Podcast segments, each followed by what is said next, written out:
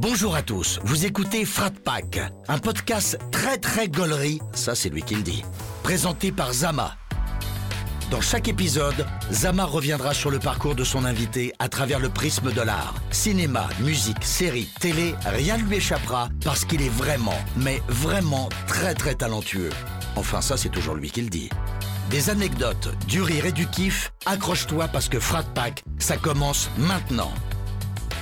Bonjour et bienvenue à tous dans Frat Pack. Vous le savez, dans ce podcast, je passe un pacte avec mon invité, celui de passer un bon moment comme si on était des, amis d'enfance finalement. Mais d'abord, laissez-moi vous présenter mon invité.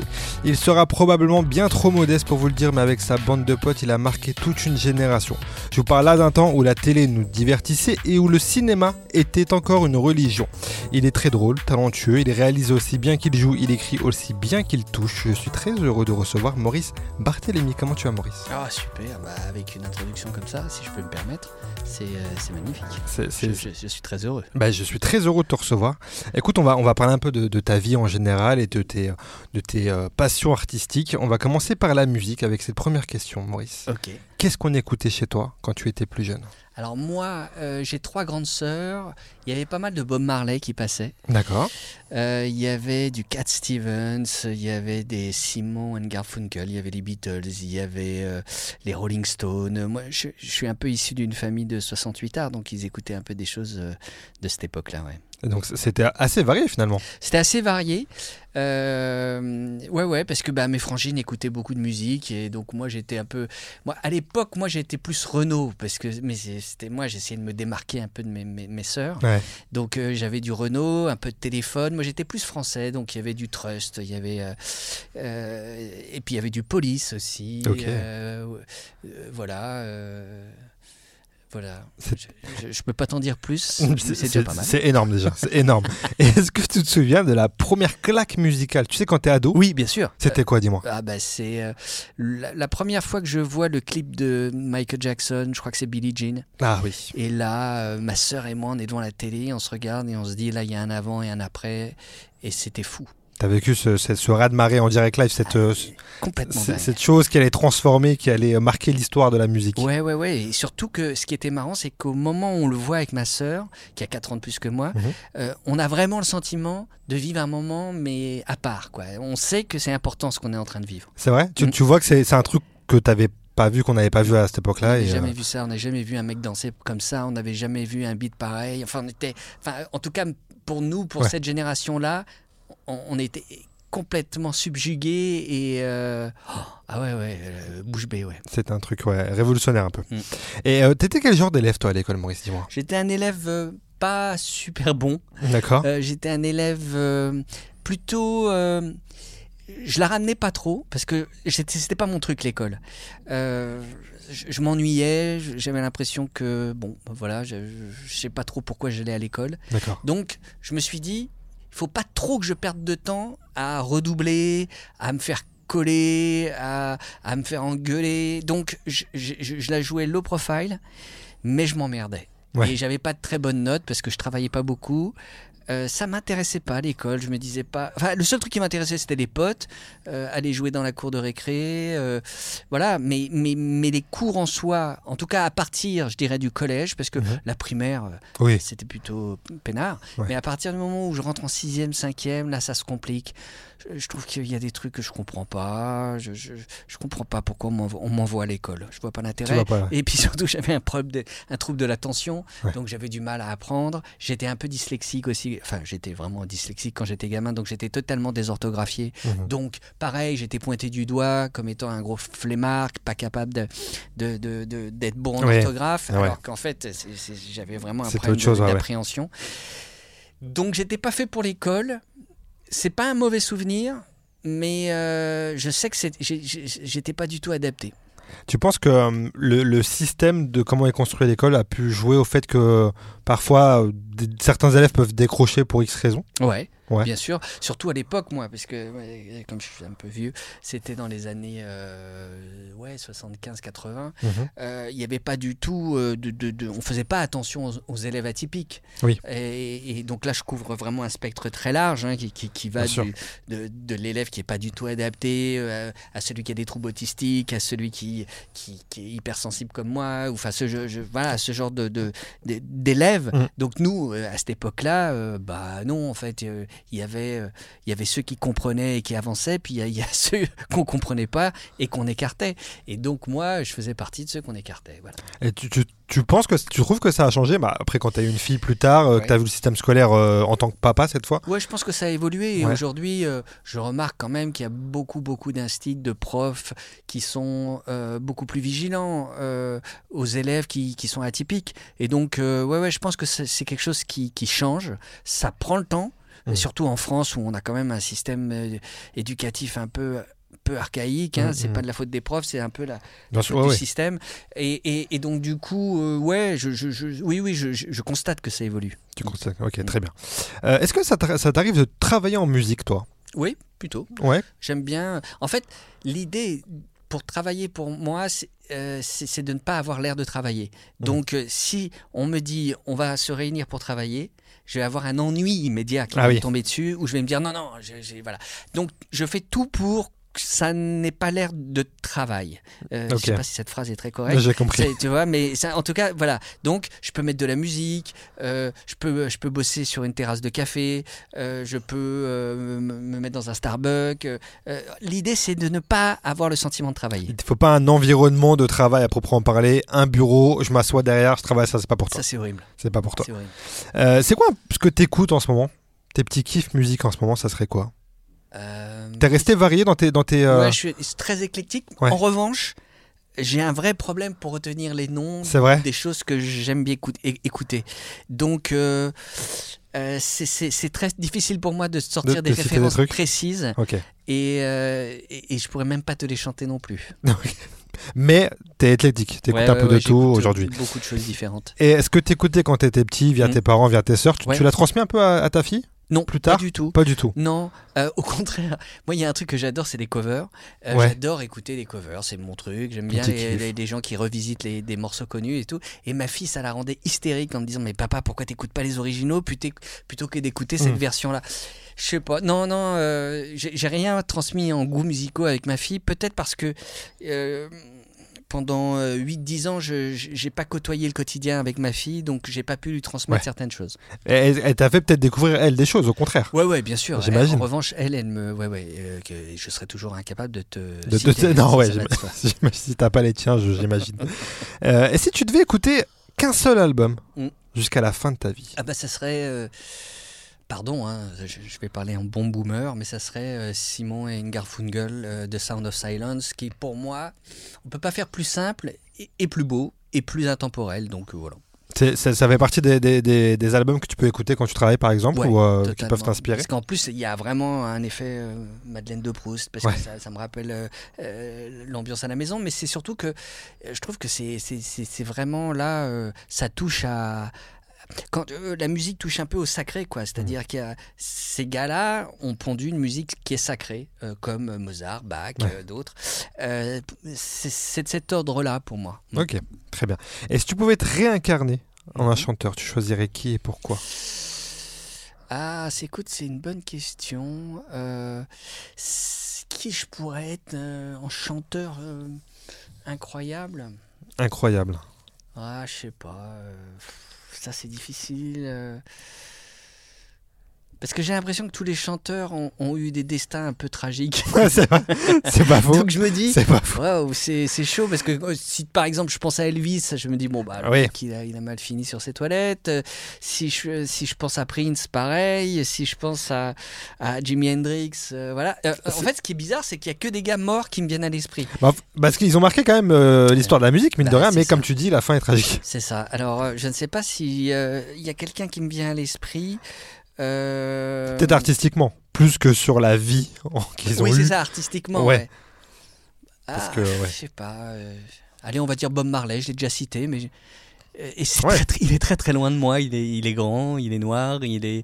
il- mais c'est un- pareil quoi. On a affaire à du génie quoi. C'est des Mm. gars qui sont en connexion avec quelque chose qui qui qui, qui, qui est pas sur terre quoi. Et t'as vu qu'ils ils préparent, un- ils ont, pré- ils ont fait un biopic là sur euh, Ah bon Bob Marley. Ouais, qui doit sortir en 2024. Je sais plus, j'ai Ah, plus la date. Génial, génial. J'ai hâte de voir ça ouais. parce que ça fait partie aussi des artistes qui, euh, Oh, qui ont qui ont marqué et, euh, et qui et dont j'attends dont un film. Je serais curieux de Ah voir ouais, ouais, ce que ça va donner. Parce que je connais pas du tout en plus la vie de Bob Marley. Bah c'est ça. C'est que moi, j'allais dire, c'est pas ma génération et j'avoue que j'ai pas pris le temps de, de me pencher dessus, donc Mm. ce serait très curieux de voir ce que ça va donner. Euh, on va rester un peu sur les planches, mais celle du théâtre. Oui. Pour, euh, préparer ce podcast, je, je lisais un peu, je re- regardais ce que tu faisais, Mhm. et j'avais pas euh, forcément prêté attention que tu avais fait beaucoup de théâtre quand tu étais plus jeune. Ouais, Beaucoup effectivement. de pièces de théâtre. Avant de rencontrer les Robins, Ouais. euh, je, je faisais pas mal de théâtre euh, dans l'univers du jeune public, euh, et puis voilà, avec des, des compagnies semi-pro. Donc ça, j'ai fait ça pendant 5-6 ans dans ma vie, ouais, des, des- des spectacles classiques. Et, c'était chouette parce que j'ai appris mon métier un peu vraiment un peu à l'ancienne quoi. C'est-à-dire que on partait en, en- tournée avec très peu de moyens et puis on se mettait sur des places de village où on tournait dans des MJC ou dans des, de- des salles polyvalentes toutes pourries. Mais euh, j'en garde un super souvenir parce que c'était c'était tout pourri mais euh, j'apprenais comme jamais quoi et, et quand je suis arrivé par la suite au cours Florent euh, parce que je me suis dit bon il faut que je me confronte un peu à, à l'ambiance parisienne bah, je suis arrivé avec un bagage que peu de gens avaient quoi qui était Ah. vraiment euh, Pardon, excuse-moi. je t'en prie, qui est le le bagage de celui qui, qui, qui, qui a, qui, a, qui, a, qui a appris sur le tas. Quoi. Ouais. Et, et ça me permettait de garder des, des distances un peu avec ce monde parisien où tout le monde se, se toisait. Moi, moi, j'en avais rien à foutre. Je- J'étais là pour, euh, pour m'amuser, euh, pour apprendre, pour voilà. Et donc, j'étais pas dans la concurrence, mais j'avais un petit background qui me faisait que je pouvais m'appuyer dessus en me disant que ça, euh, voilà, je, je, je faisais pas n'importe Tu quoi. faisais pas, ouais, très- Et tu te souviens de la, la- la première fois que tu es monté sur scène pour interpréter un rôle? Ce que tu as ressenti? Ouais, c'était, je crois que j'étais tout gamin. Euh, je, je devais int- interpréter un spectacle, je sais pas si c'est Cendrillon, et je jouais le, euh, pas Cendrillon, je jouais le, le prince charmant. Mhm. Et euh, tu sais, les, les spectacles de fin de, de, de fin d'année Ah oui, à oui. l'école, quoi. Et je m'en souviens, j'avais un trac de ouf. Mais euh, avec ce sentiment de me dire, ah putain, c'est, c'est- cette sensation, elle est sympa, quoi. Et euh, c'était la toute première fois, je devais avoir 7-8 ans, ou un truc comme ça. Est-ce que le fait de, de- de faire ça, de, de faire ces tournées, comme tu dis, d'apprendre ton métier, Ouais. euh, à ce moment-là de ta vie, ça t'aide dans ta vie perso? En, tant que en tant qu'homme de développer ça, Ouais. se- ça contribue à ça un peu? Oui, parce que c'est une période de ma vie où moi j'ai 20 ans et qu'en fait, euh, voilà, je sors de l'adolescence et que c'est une façon de m'affranchir de, euh, euh, à la fois de ma famille parce que mon père voulait que je fasse un métier plus sérieux et, et en même temps, bah, moi, je suis un peu en rupture avec ça, sans être en conflit, mais en tout cas en rupture. Et je prends un peu de large, je quitte Paris, je, voilà, je pars avec ces, ces- ces- ces compagnies-là. Et euh, donc c'est- c'est vrai que ça correspond aussi à une, à une volonté de, de, de larguer les amarres avec, euh, avec la famille. Et, euh, et avec les attentes aussi. Euh, là, je dis à tout le monde, bah non, bah, je vais être comédien. Ça, ça va, on verra bien. Ouais, ouais. Voilà. Mais ouais, ouais, ça, ça m'aide. Et, et tu te verrais aujourd'hui euh, remonter sur scène, Oui, bien sûr. faire un seul en scène ou une Ouais, pièce, ouais, je, je, sais je pas. l'ai fait il y a 2-3 ans quand j'ai adapté le bouquin Pour ton livre, ouais, hypersensible sur scène. C'est pas ce que je préfère de me retrouver seul sur scène parce que c'est euh, moi je suis un gars d'équipe. J'ai besoin de copains j'ai besoin de copines j'ai besoin de rigoler j'ai besoin d'arriver au théâtre en, en faisant trois conneries. Et là c'était très très très solitaire comme démarche donc j'ai joué pendant deux, deux- deux mois et demi à Paris et quand on m'a proposé de partir en, en tournée j'ai dit non parce que je me voyais pas du tout euh, me retrouver avec le régisseur et, euh, et aller de, de, de ville en ville. euh, non, c'était trop solitaire comme démarche. Donc aujourd'hui, oui, pourquoi pas, avec une équipe et, et si possible une pièce positive. C'est pour, pour cadrer avec ton. Ouais. Ton humeur, ton mood. Ouais, puis surtout, je pense que dans la période actuelle, c'est important de Ouais. d'essayer de, de répandre un peu de bonne humeur. Parce que c'est lourd hein, ce qu'on traverse. Ah, c'est très très compliqué, je te, je te confirme. Et pour, euh, pour rester sur, ce, sur ça, il y a des, des gens, donc les, le, le stand-up, les stand-uppers, les Ouais. humoristes qui, aujourd'hui, le stand-up en, en France notamment, il a pris une, une grosse place euh, sur scène. Ouais. Tu as le temps, toi, de, de voir un peu des, Ouais. des humoristes de- ouais, j'y vais de temps en temps, euh, peut-être 5-6 fois par an. je vais voir des gens, soit que je connais, soit que je ne connais pas. euh, Ok. J'aime bien, j'aime bien euh, me laisser surprendre euh, et découvrir des, des nouveaux univers, des nouvelles personnes, euh, et- ou, ou voir des copains. Ouais. Ouais, c'est top parce que Mm. je, pour avoir chez plusieurs humo- humoristes aussi, les plateaux qui se multiplient, les humoristes qui, qui Ouais. un peu de partout, c'est quelque chose que, en plus, toi, à ton époque, qui n'existait pas, qui Non. est très très récent finalement, Ouais, ça fait récent. une dizaine, une petite dizaine d'années, même, pas, ça, tout juste. à partir de, ouais, je dirais, c'est un peu quand Jamel commence un peu à dé- développer ça. c'est ça. Il y a toute cette euh, école du, du stand-up, euh, un peu, euh, un peu issue de- du stand-up américain qui, qui déboule en France. Et c'est vrai qu'à l'époque de- des Robins, il y avait, bah, il y avait des, gens qui faisaient du one-man show, Mm. hein, ça existait, mais c'était, on était plus sur des gens type.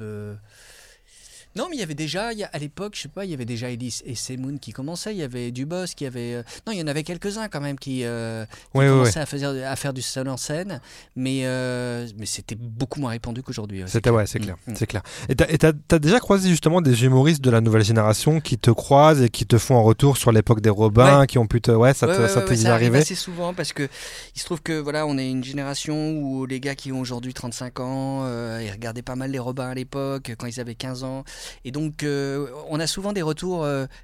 Très surprenants de gars qui, qui voilà qui, qui, qui, qui fait les Robins.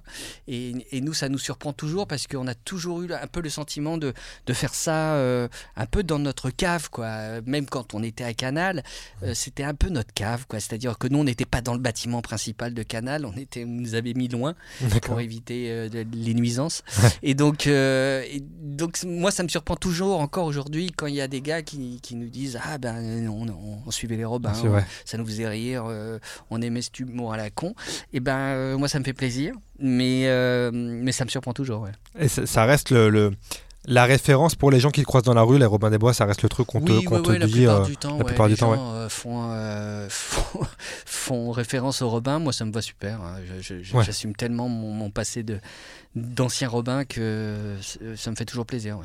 Écoute, on va continuer un peu dans, dans ton parcours et on va passer à la télé. Yes. Euh, euh, en parlant un peu de Dominique Farrugia qui, qui vous avait euh, vu euh, euh, sur scène, qui vous a produit euh, votre, votre spectacle à l'époque et Mhm. qui euh, ensuite, quand on va, qui, va, il va, créé la chaîne Comédie. Et il va vous appeler pour demander de, de faire des sketchs un peu euh, à la télé, si je dis pas de bêtises, hein, tu, m'arrêtes. Ouais. Euh, comment nous avait tu. produit Dis-moi. le spectacle avant qui Ouais, le spectacle. Robin des Bois. C'est pour ça qu'on s'appelait Robin des Bois. En fait, c'est parce qu'on avait fait un spectacle qui s'appelait Robin des Bois euh, d'à peu près Alexandre Dumas, produit par Farouja. Et en fait, euh, on tourne ça pendant six mois. Et après, Farouj décide de créer Comédie. Et c'est là qu'il nous demande de venir. Comment tu pourrais décrire l'atmosphère de comédie? Pour les gens qui n'ont pas connu cette période-là Moi, j'ai grandi, moi, je suis, Ouais. j'ai- j'ai 32 ans, j'ai grandi avec ce truc-là, la grosse émission. C'est, une référence pour moi. Ouais. Mais pour ceux qui n'ont pas connu, qui nous écoutent, qui nous regardent, qu'est-ce que, comment tu pourrais décrire ce- cette, cette époque-là?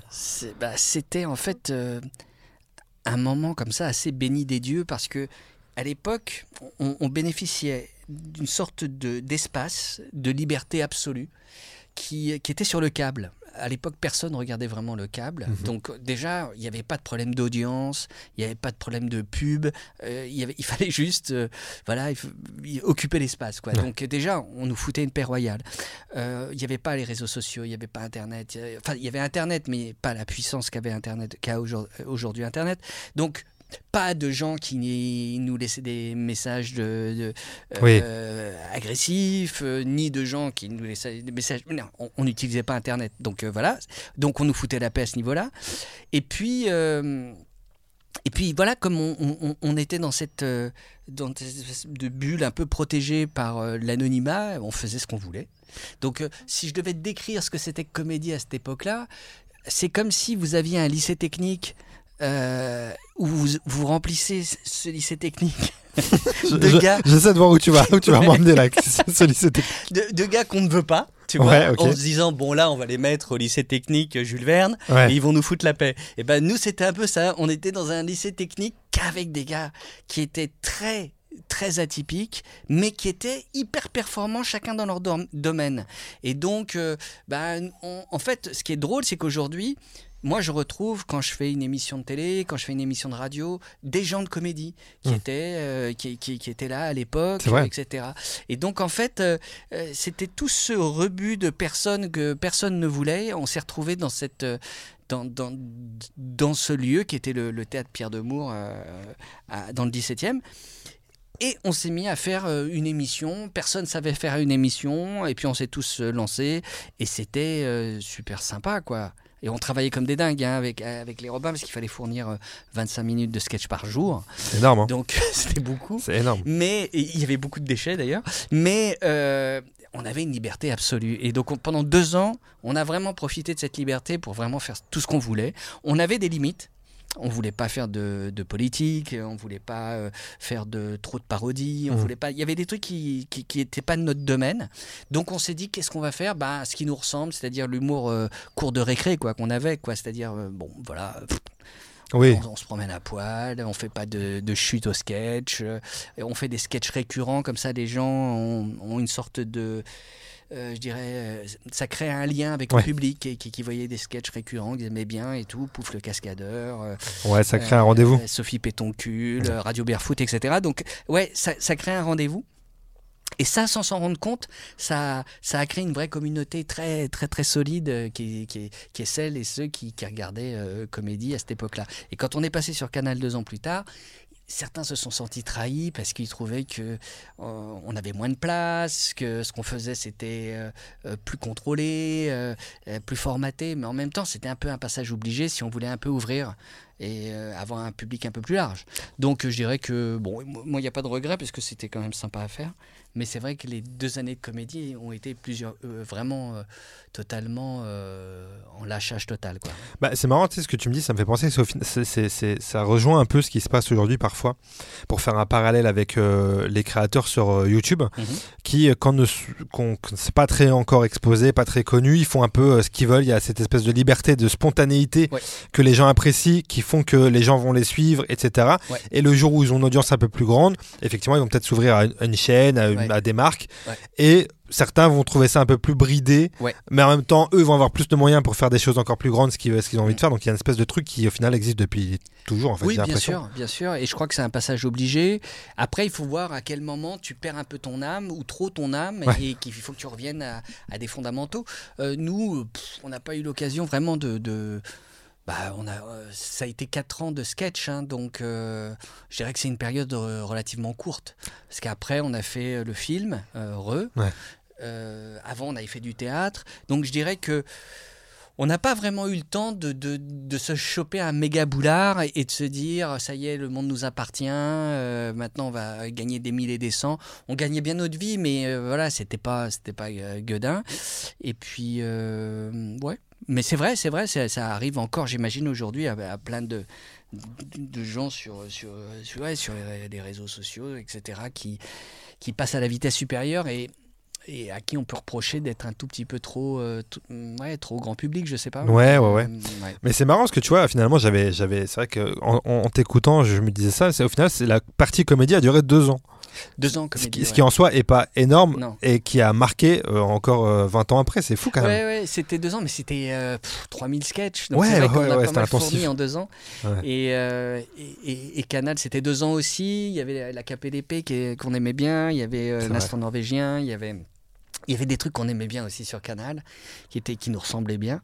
Et parce que quand même, euh, à Canal, on nous a vraiment laissé faire ce qu'on voulait aussi. hein. Oui, oui, c'était encore l'époque Canal où, Ouais. où il y avait une liberté. Euh, ouais, bien c'était- sûr. C'était les scures de greffe, donc on Ouais. était très protégés.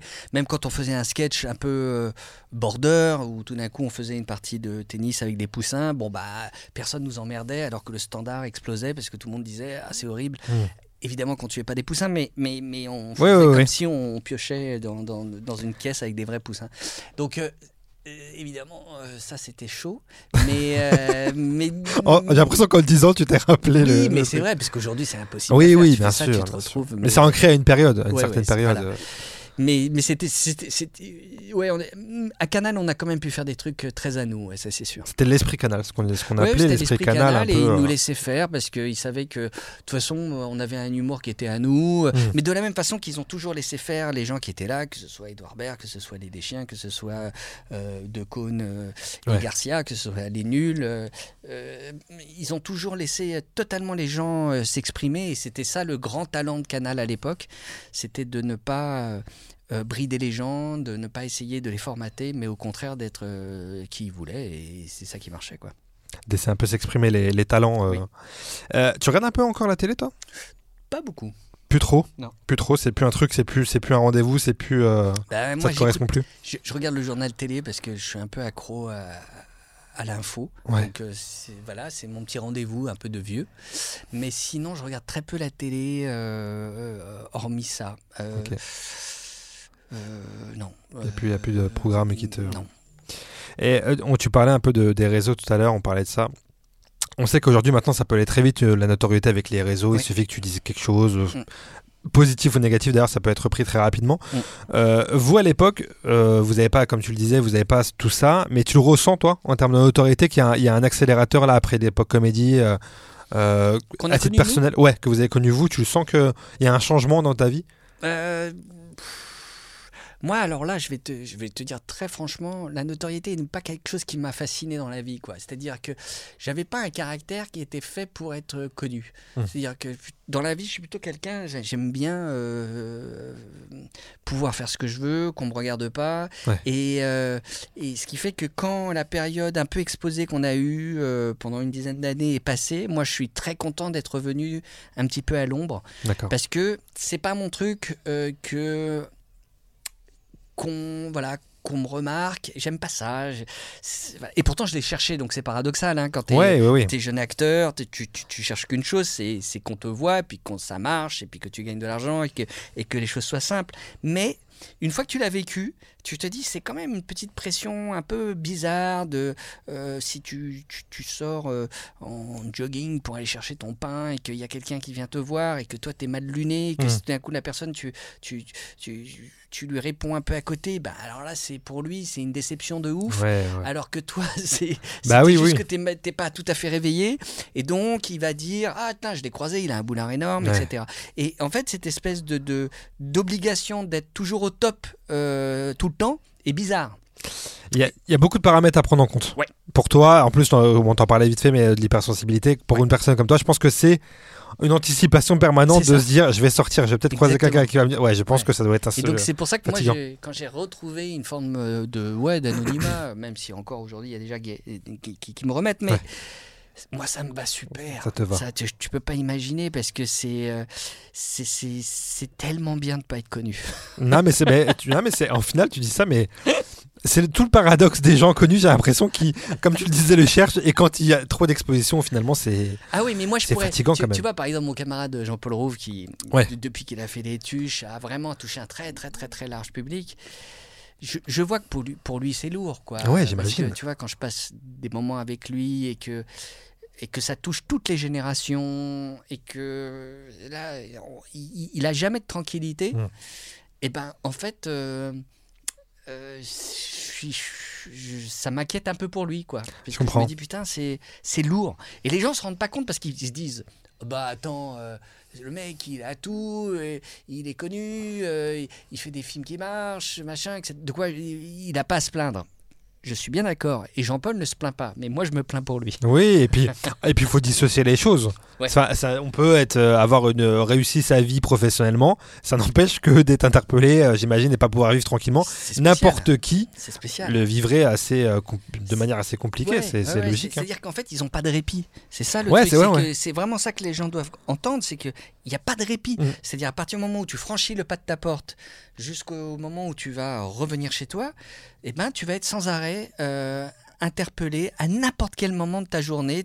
Tu es, en scooter, tu as ton casque, euh, voilà, on va te dire Ouais. Euh, ah, ça va, c'est cool. Ou alors, putain, t'as vu, tu m'as fait une queue de poisson, t'as la grosse tête et tout. Et en fait,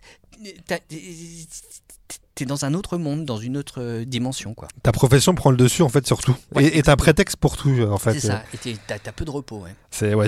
Euh, Surtout hein, pour l'exemple de Jean-Paul Rouve qui en plus comme tu disais a fait les tuches et donc il y a vraiment un film hyper référencé où en plus de ça on va Oui, l'appeler par bien le. sûr. Alors tu on vois, va dire des on va frites, sortir les- on va voilà. dire, euh, etc. ça rajoute Et- encore et- un, un truc. Et les gens, à chaque fois, ils pensent, c'est ça qui, qui me fascine. Moi, je discutais un jour avec euh, Jean-Pierre Foucault, qui est, qui est un Ouais. monsieur très gentil, et, et qui me racontait que euh, bah, systématiquement, on lui disait c'est votre dernier mot, euh, Jean- Jean- Jean-Pierre. et lui, à chaque fois, il faisait comme si c'était la première fois qu'on lui faisait la ah oui, d'accord, alors qu'on lui fait 45 fois par jour. forcément. Et, et, et ouais, ouais, c'est ça, ouais, c'est les running gags. C'est fascinant les gens qui euh, effectivement pensent l'avoir sorti. Alors là, je vais lui dire, je pense que je vais faire, je vais toucher le truc. Bien quoi. sûr, c'est finalement- vraiment le truc. Ah bah ça me vient là, je suis sûr que là il a oublié quoi. C'est dommage. Puis on, c'est généralement, c'est jamais bien, bien méchant en plus. Ça part pas d'une mauvaise intention. C'est juste Non, des non, gens non. qui, veulent passer un moment, quoi. Mais méchant. Non, non, c'est toujours très bien. c'est très Complètement. gentil. ouais. euh, pour rester un peu sur la télé, tu regardes un peu des séries? Oui, beaucoup. Tu regardes beaucoup de séries. Mm. C'est quoi la dernière que tu as regardée Tu te rappelles? Euh, euh, de Morning Show là sur, sur Ah, Apple. sur Apple, euh, ok. J'aime bien. Euh, Il y en a une que j'ai adorée qui s'appelle The Knick qui est de Soderbergh, euh, qui, est- qui est, qui est sur Paramount, je crois. Euh, Succession. Euh, là, j'ai essayé de, de regarder la suite de, de, de Sex Education, que je trouve un peu faiblard. D'accord. Euh, Qu'est-ce que j'ai vu? Non, je. je- T'as l'affût quand même de pas mal de choses. Ouais, ouais, ouais, Les, les séries, c'est mon truc. C'est ton truc, Parce ouais. que je fais du, du sport en regardant les séries, Ah donc oui. euh, je- je- je- je- j'en bouffe pas mal, ouais. T'as une série préférée? Qui t'a Ah, marqué bah qui- Ouais, moi je dirais Les Sopranos, qui était pour moi la série absolue. euh, euh, The Wire, euh, qui, qui est des très grandes séries, quoi. euh, de, La Maison Blanche, que j'adorais. Bizarrement, c'est des séries qui ont déjà 10 ou 15 ans. Mais euh, parce qu'il y avait.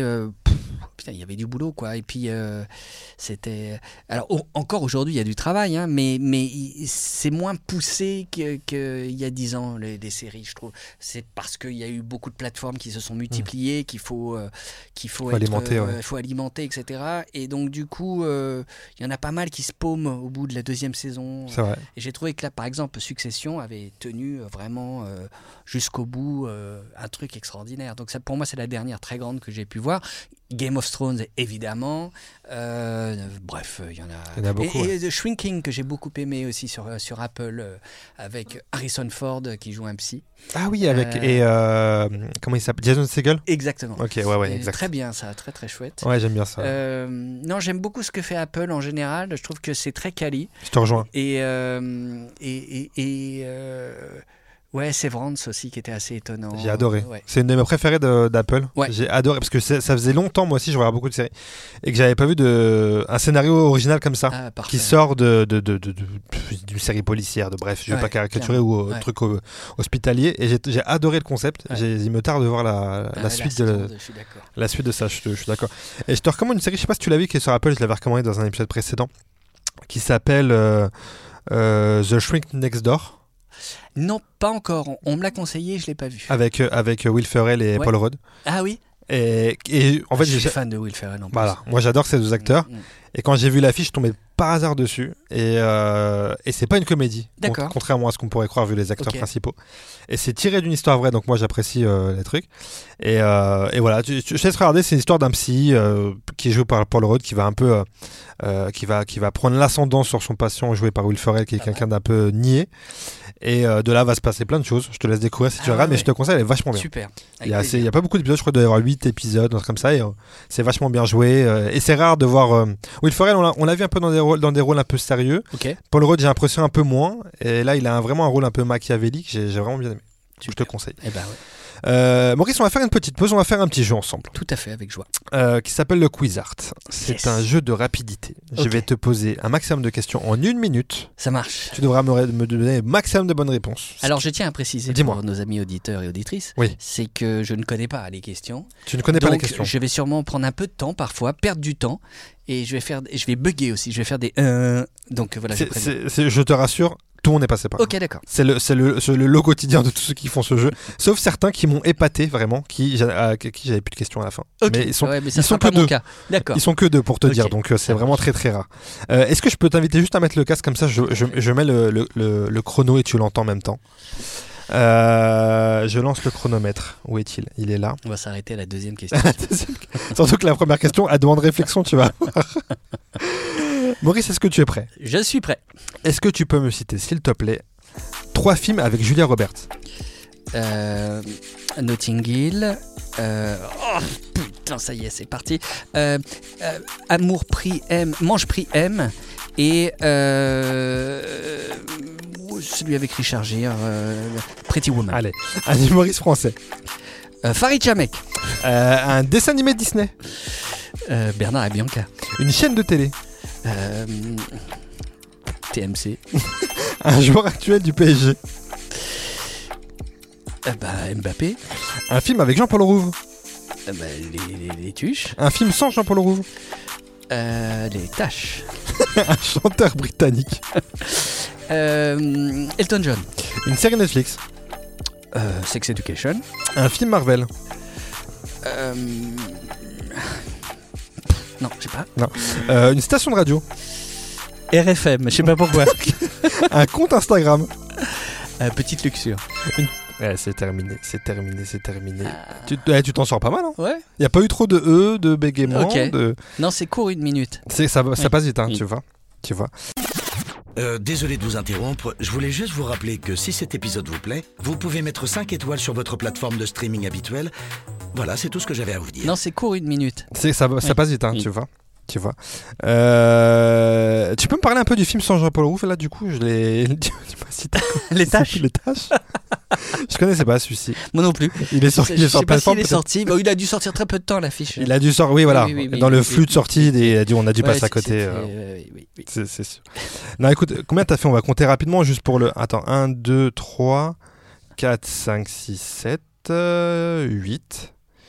J'ai perdu beaucoup de temps sur Pretty Woman. et- Ouais.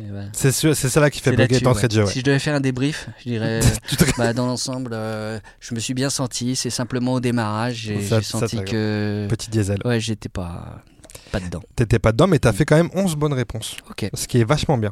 Merci. tiens, si ça t'es dans la, dans la liste haute des, euh, des gens qui ont répondu, donc euh, D'accord. c'est très très bien. Comme quoi, l'âge, finalement. euh, Ça n'a rien à voir. C'est dans la tête, Maurice. C'est dans la tête. En plus, j'ai bien, tu m'as cité une chaîne de télé, pas du tout la première qu'on penserait. Pas dans les six premières. TMC Ouais, t'es parti la chercher. Il m'a sorti TF1 série terrifiée, série film limite. Mais Oui, pas du ça. tout. euh, Et, et j'ai sorti 2, RFM en radio. RFM en Pareil, radio. RFM, il y a peu de gens qui sortent RFM. hein, mais bon. Mais, euh, mais c'est c'est pour ça que t'es là, Maurice. Mm, mm, mm. C'est pour ce genre de réponse. Euh, après la télé, Yep. vient le cinéma. Ok. Euh, en 2004, tu, tu réalises ton premier film Casablanca Driver que Oui.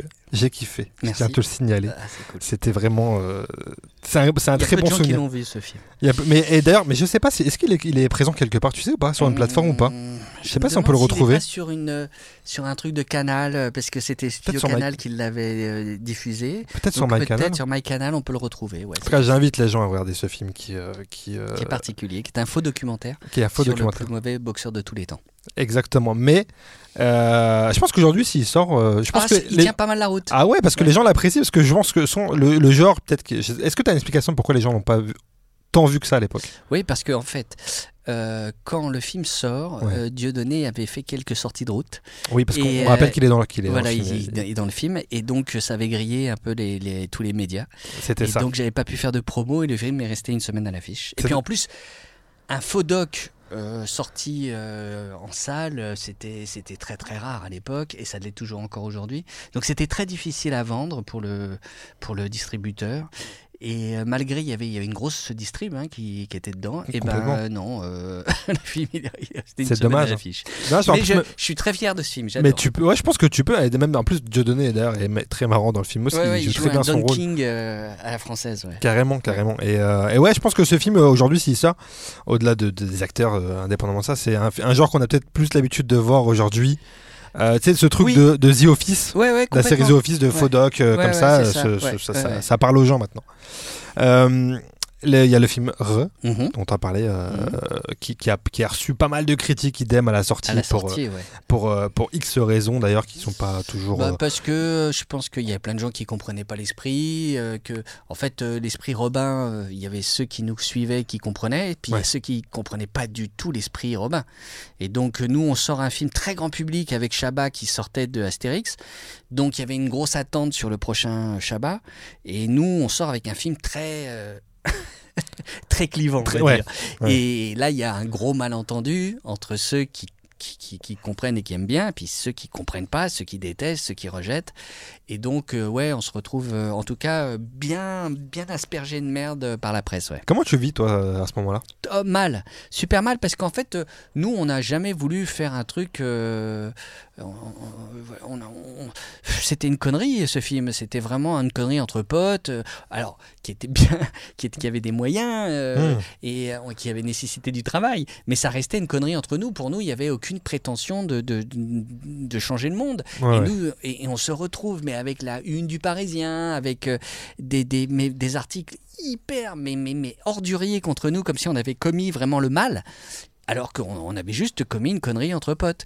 Et, euh, nous, dans notre orgueil de Robin, on se dit, bah, vous verrez que dans 15 ans, le film sera culte, mais on n'y croyait pas du tout.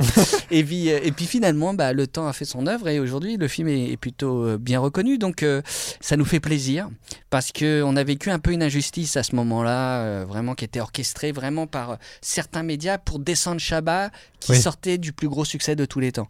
Euh, donc, donc nous, on a fait un peu office de punching ball et puis c'est comme ça. On, mais on l'a pas bien vécu du tout. non.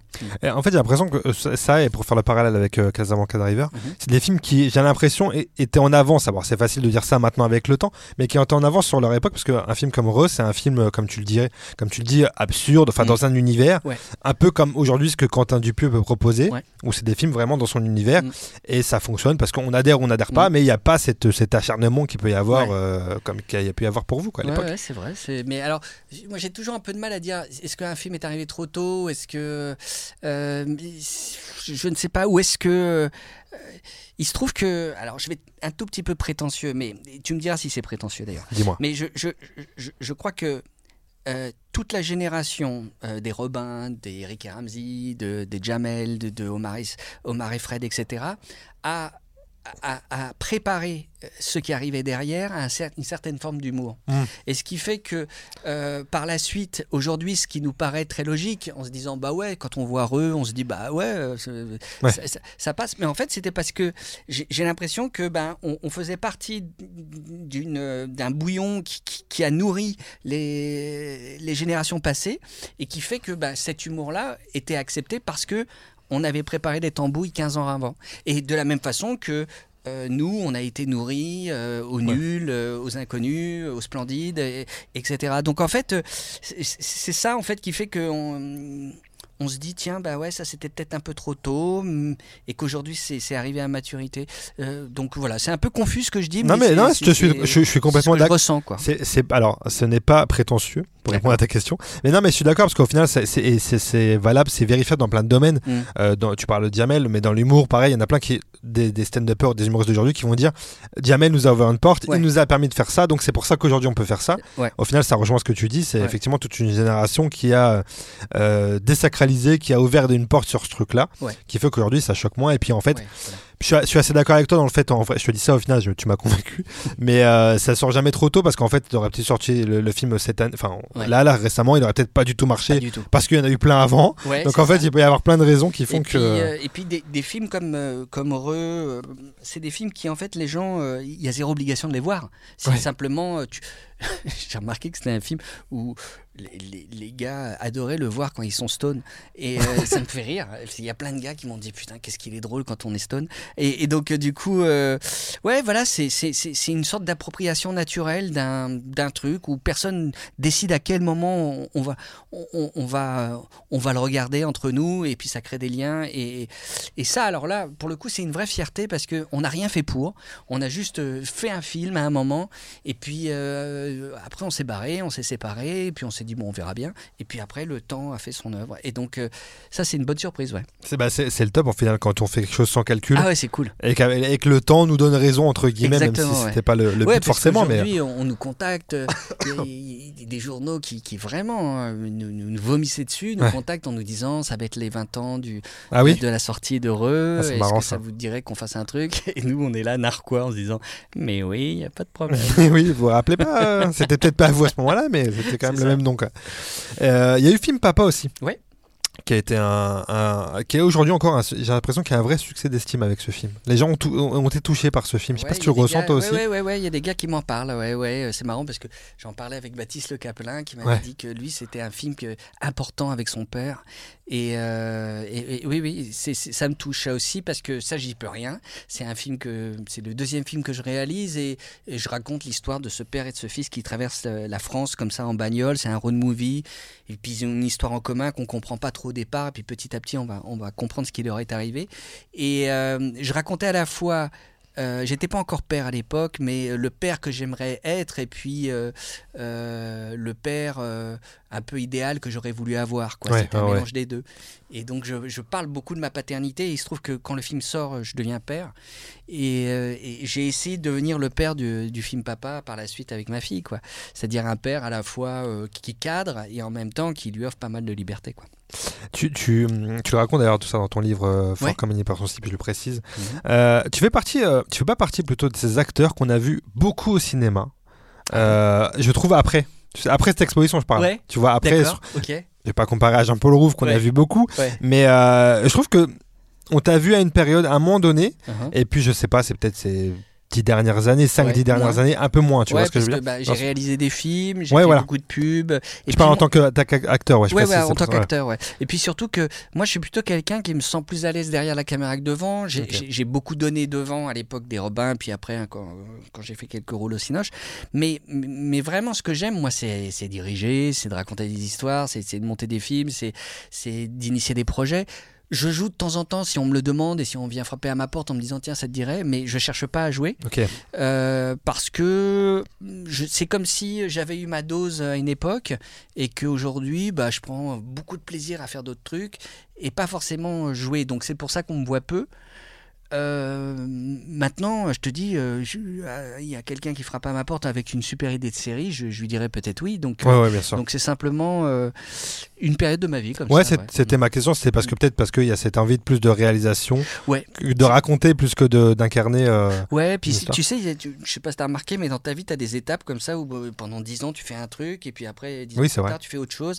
Bon, bah moi, ça s'est un peu cousu comme ça, et aujourd'hui, là, franchement, euh, tout ce que- qui peut me faire marrer, euh, je- je- je- j'ouvre la porte, quoi. Ok, On- on- C'est tellement compliqué en ce moment de se marier que... c'est vrai. Faut, faut pas re- renoncer à ça. Euh, tu parles de réalisation. J'ai entendu parler d'un film que tu en préparation avec Ouais. Isabelle Lanty que Ouais. j'aime. Ouais. Isabelle Lanty, Ah euh, est- bah je ne la connais absolument pas, mais Bah, si elle, tu- elle dégage un truc. elle est, elle est comme tu l'imagines. Eh ben voilà. Voilà. Tu, tu me confonds. J'ai envie de la connaître, que ça soit une personne, tu vois, dans mon entourage. Et oui. Et j'ai entendu parler d'un film avec Isabelle Lanty qui Exact. serait en, en- en réalisation, peut-être en, qui est- préparation. Ouais, qui est, qui est en recherche de, de- de- d'acteur principal, parce que j'ai Isabelle, mais je cherche le, le monsieur qui, qui- qui va jouer le, le mari d'Isabelle. D'accord. C'est l'histoire d'un agriculteur euh, qui est proche de la retraite, qui, euh, qui est assez raciste, et qui, euh, un soir, surprend euh, sa fille euh, dans la grange avec le commis qui est, qui est arabe, Mhm. et le mec, il pète un câble. Ouais. ça C'est pas, c'est pas jouable pour lui. Et donc, il s'engueule très fortement avec sa fille. et, et le lendemain, il fait un AVC. Mhm. Et quand il se réveille trois jours plus tard, il parle plus qu'arabe. Donc, euh, c'est une comédie dramatique parce Ouais. que c'est à la fois, effectivement, euh, voilà, et le mec il est pris à son propre, propre piège et il va voir ce que c'est que, que, que, que d'être un étranger au sein de sa propre euh, famille, de son propre village, et il, il va vraiment ressentir ce que c'est que le rejet et le racisme. Mais hélas, c'est un sujet qui arrive à un moment de crispation internationale qui fait que euh, bah, je dirais que les acteurs ont un peu peur de jouer ce, ce Ah ouais, tu, le- rôle tu le ressens à mort. C'est vrai? Et, et- ah ouais, mais totalement, parce que euh, tu, tu sens qu'il y a euh, une crispation dès que tu, tu dis ça, quoi, alors que tu as envie de dire, bah non, au contraire, les Ouais, gars, c'est ouais. on a besoin de se marrer, Ouais. on a besoin de, de, de, de, de, lutter contre le racisme, quel qu'il soit, et donc euh, euh, allons-y. Eh ben non, ça fait peur. Donc c'est pas facile. C'est dommage. Ouais, Parce mais que euh, je- je vais trouver une solution. Oui, oui, oui, tu vas trouver. Je, je te fais confiance. Ouais, ouais, Je te fais confiance, mais. euh, que l'acteur il va être en, en intelligence il artificielle, va être- un truc comme ça, tu vois. Chat GPT va s'appeler le- au, au générique à la fin. Non, mais je trouve ça, je trouve ça, je trouve ça dommage quand même parce que j'ai l'impression que le propre de ce métier, c'est aussi ça, c'est aussi d'incarner et parfois, quand, pas tout le Ouais. temps, mais parfois aussi passer des messages ou dénoncer quelque chose, Bah oui. comme peut l'être l'art en général, peu importe quel qu'il soit. Et, euh, Mm. Bah ouais, mais, peu, mais, mais en même temps, tu sais, euh, on est dans un milieu où si les gens étaient courageux, ça se saurait, tu vois. Donc, Ouais. euh, donc euh, euh, voilà, les gens veulent pas prendre de risques en se disant, waouh, au moment de la sortie, euh, qu'est-ce qu'on va me dire euh, euh, Est-ce que je, je me suis réapproprié une culture, etc. Oui, Alors, je comprends. tu vois, ce Je genre comprends, de choses, ouais, quoi, des qui- qui, réflexions voilà. Et, et en fait, il s'agit pas de ça. Il s'agit juste d'un syndrome qui existe, qui s'appelle le, le syndrome du langage étranger. Il y a des gens qui se réveillent après un trauma ou un AVC et qui parlent une autre langue. On ne sait pas trop d'où ça vient. Est-ce que ça vient de leur enfance, ils ont appris une langue, ou est-ce que c'est le cerveau qui emmagasine des informations? On ne sait pas trop. Donc voilà, euh, je ne suis pas parti sur un truc complètement fou, Ouais, mais ouais. au résultat, ça existe. Et donc, euh, ouais, c'est regrettable, mais euh, je ne désespère pas. Je vais trouver la solution. C'était, ça le point de départ, c'est que tu as entendu parler de ce syndrome-là ou comment quand, euh, Ouais, ouais. parce que j'avais pas, pas mal lu euh, des bouquins d'un, d'un neuropsychiatre qui s'appelle Oliver Sacks, et euh, j'étais assez passionné par tous les dysfonctionnements du cerveau, des gens qui, qui voient euh, que la moitié euh, de ce qu'ils ont dans une assiette, parce que tout d'un coup le cerveau ne capte Mm. pas euh, l'entièreté de ce qu'ils voient, les gens qui oublient instantanément ce qu'ils ont vécu. Il y avait cet homme incroyable qui, à chaque fois qu'il voyait sa femme, il avait l'impression qu'il la retrouvait 20 ans plus tard. Donc Ah ouais. t'imagines la situation ouais, complètement ab- absurde et burlesque et en même ça. temps dramatique, quoi. Parce que la, la meuf, elle en pouvait plus, quoi. Ouais, bah oui. Il lui faisait la scène du 3 toutes les 20 minutes, quoi. Donc, euh, du, du coup, euh, elle craquait. Mais moi, ça ça m'a toujours intéressé ce mélange vraiment de quand la, la réalité devient absurde, quoi, tu vois. Et. euh, et ouais, j'avais retenu cette idée-là de, de, de- de ce syndrome qui existait. Et puis un jour, je fais une euh, voilà une euh, Association, dans ouais. une association. Et puis j'ai cette idée-là.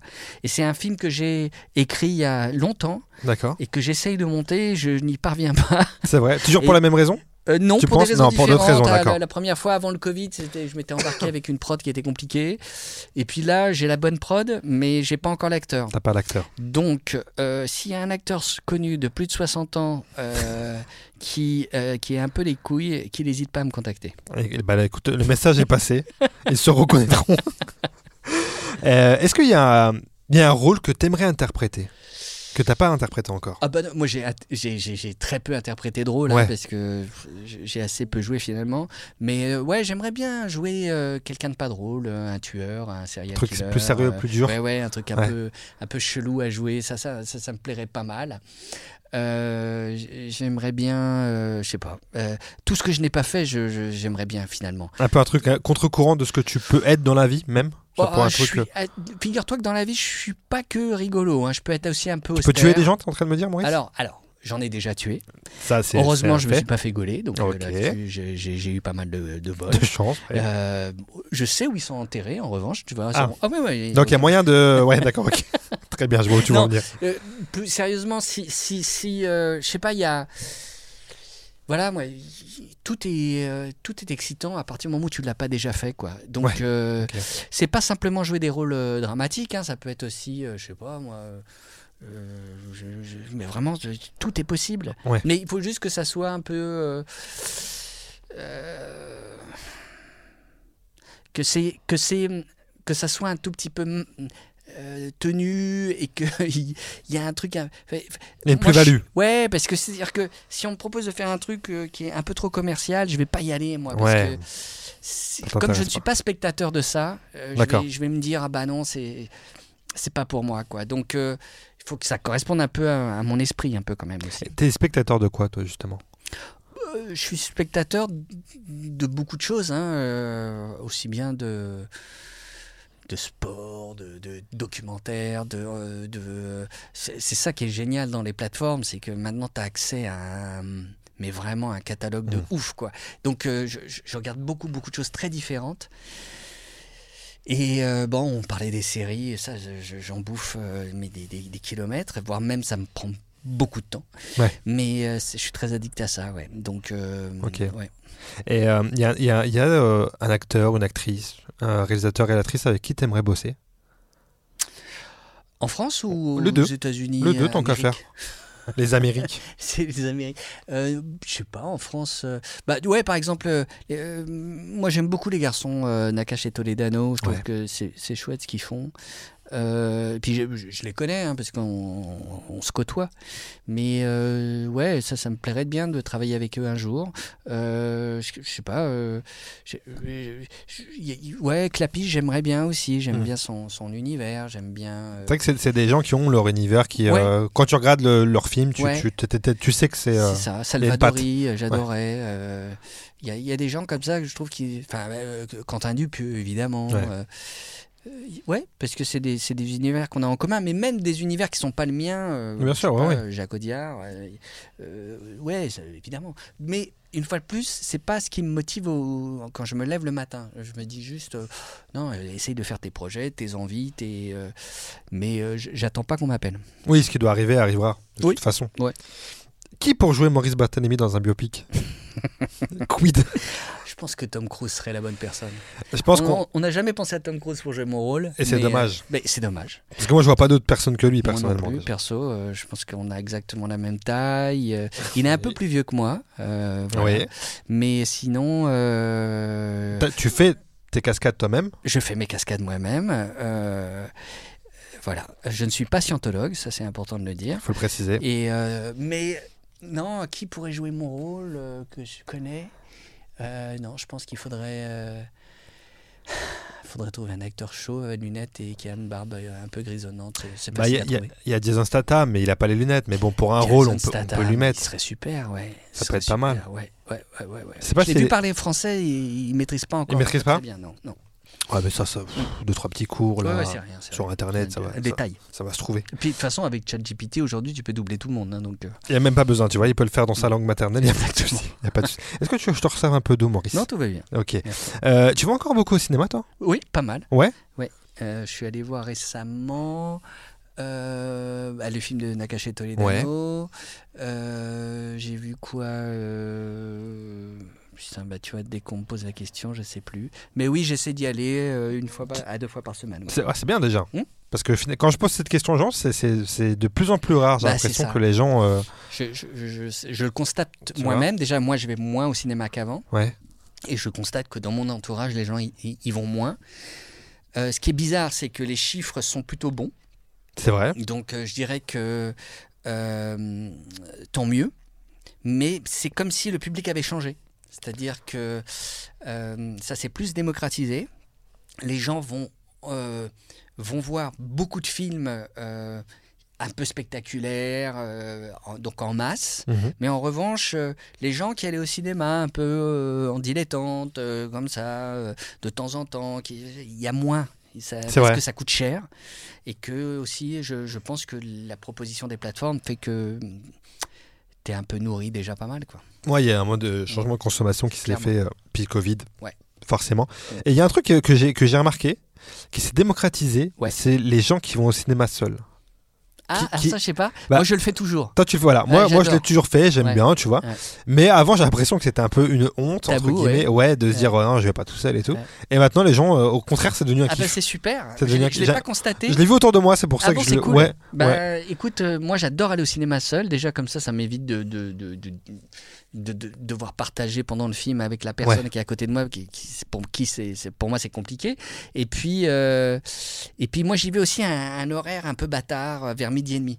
Ah oui, ah oui. et, euh, entre Là, tu veux vraiment y aller tout seul, Maurice. Et là. 14h30. et là, je sais que je rate pas grand chose dans une journée parce que les gens sont en train de bouffer. C'est vrai. Et, euh, et moi, ça me, ça me fout pas la journée en l'air et ça me permet de, de, de voir des films.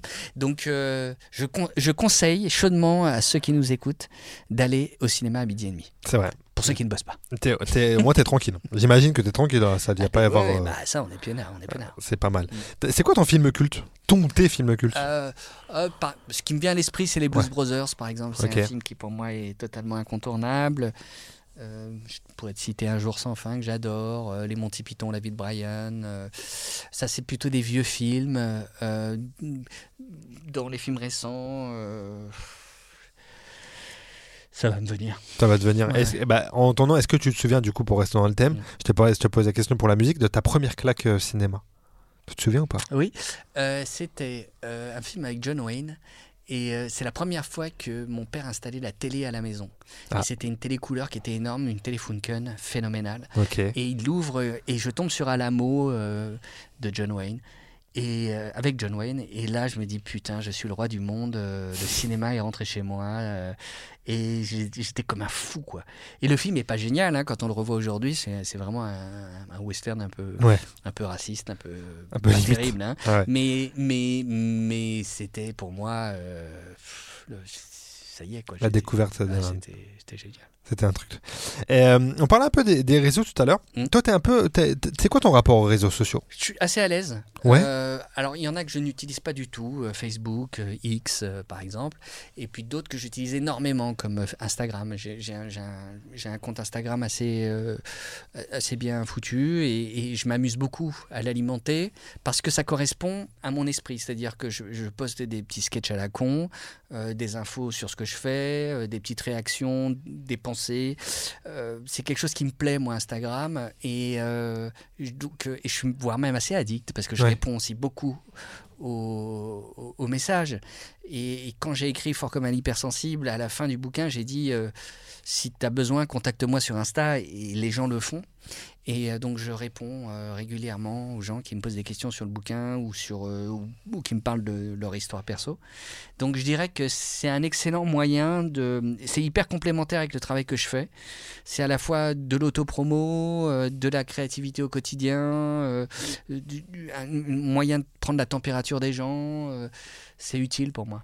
Ça t'a permis de découvrir des gens, des ouais, talents, ouais, des, sûr. des jeux, ou des, des, des- personnalités, tout simplement. Ah ouais, complètement. Ouais. Il y a des gens que je, je, je suis euh, euh, totalement, euh, régulièrement, parce que ouais, j'aime bien ce qu'ils font, dans- un peu dans tous les domaines. Et ouais, ça me plaît. Et tu sais, je me faisais cette cette réflexion aussi.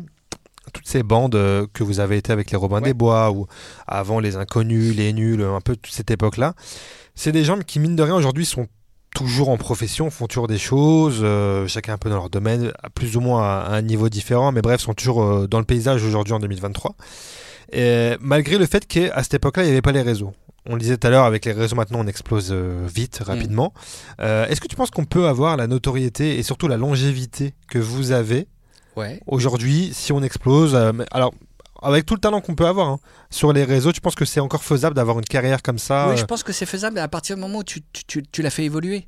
C'est-à-dire que si tu, tu, tu restes euh, sur ton média de base euh, en essayant, euh, malgré l'âge, de tout temps, euh, et garder... ben, je- là, il y a un risque. Hmm. En revanche, si tout d'un coup, tu bifurques vers, je sais pas moi, pff, le cinéma, ou tu, tu bifurques vers la, la littérature, ou la peinture, etc., et, que, et tu continues sous une autre forme à développer ce que tu faisais déjà, moi j'y crois vachement.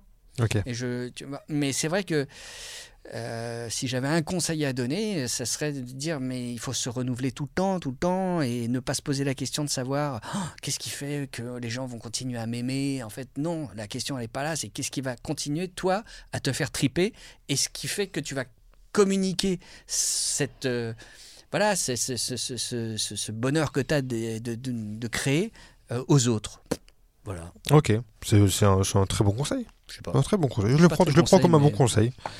Euh, je vais pas te demander euh, à quand le nouveau projet des Robins des Bois. En plus, Ouais. je t'entends il y a pas longtemps où tu disais qu'il y, y a des avis divergents au sein Ouais, du ouais, groupe. ouais, ouais, ouais. Ouais, non, non, je pense pas qu'il y aura un projet. On va essayer, je dis bien, on va essayer de faire un truc pour les 20 ans de la sortie de, de Re.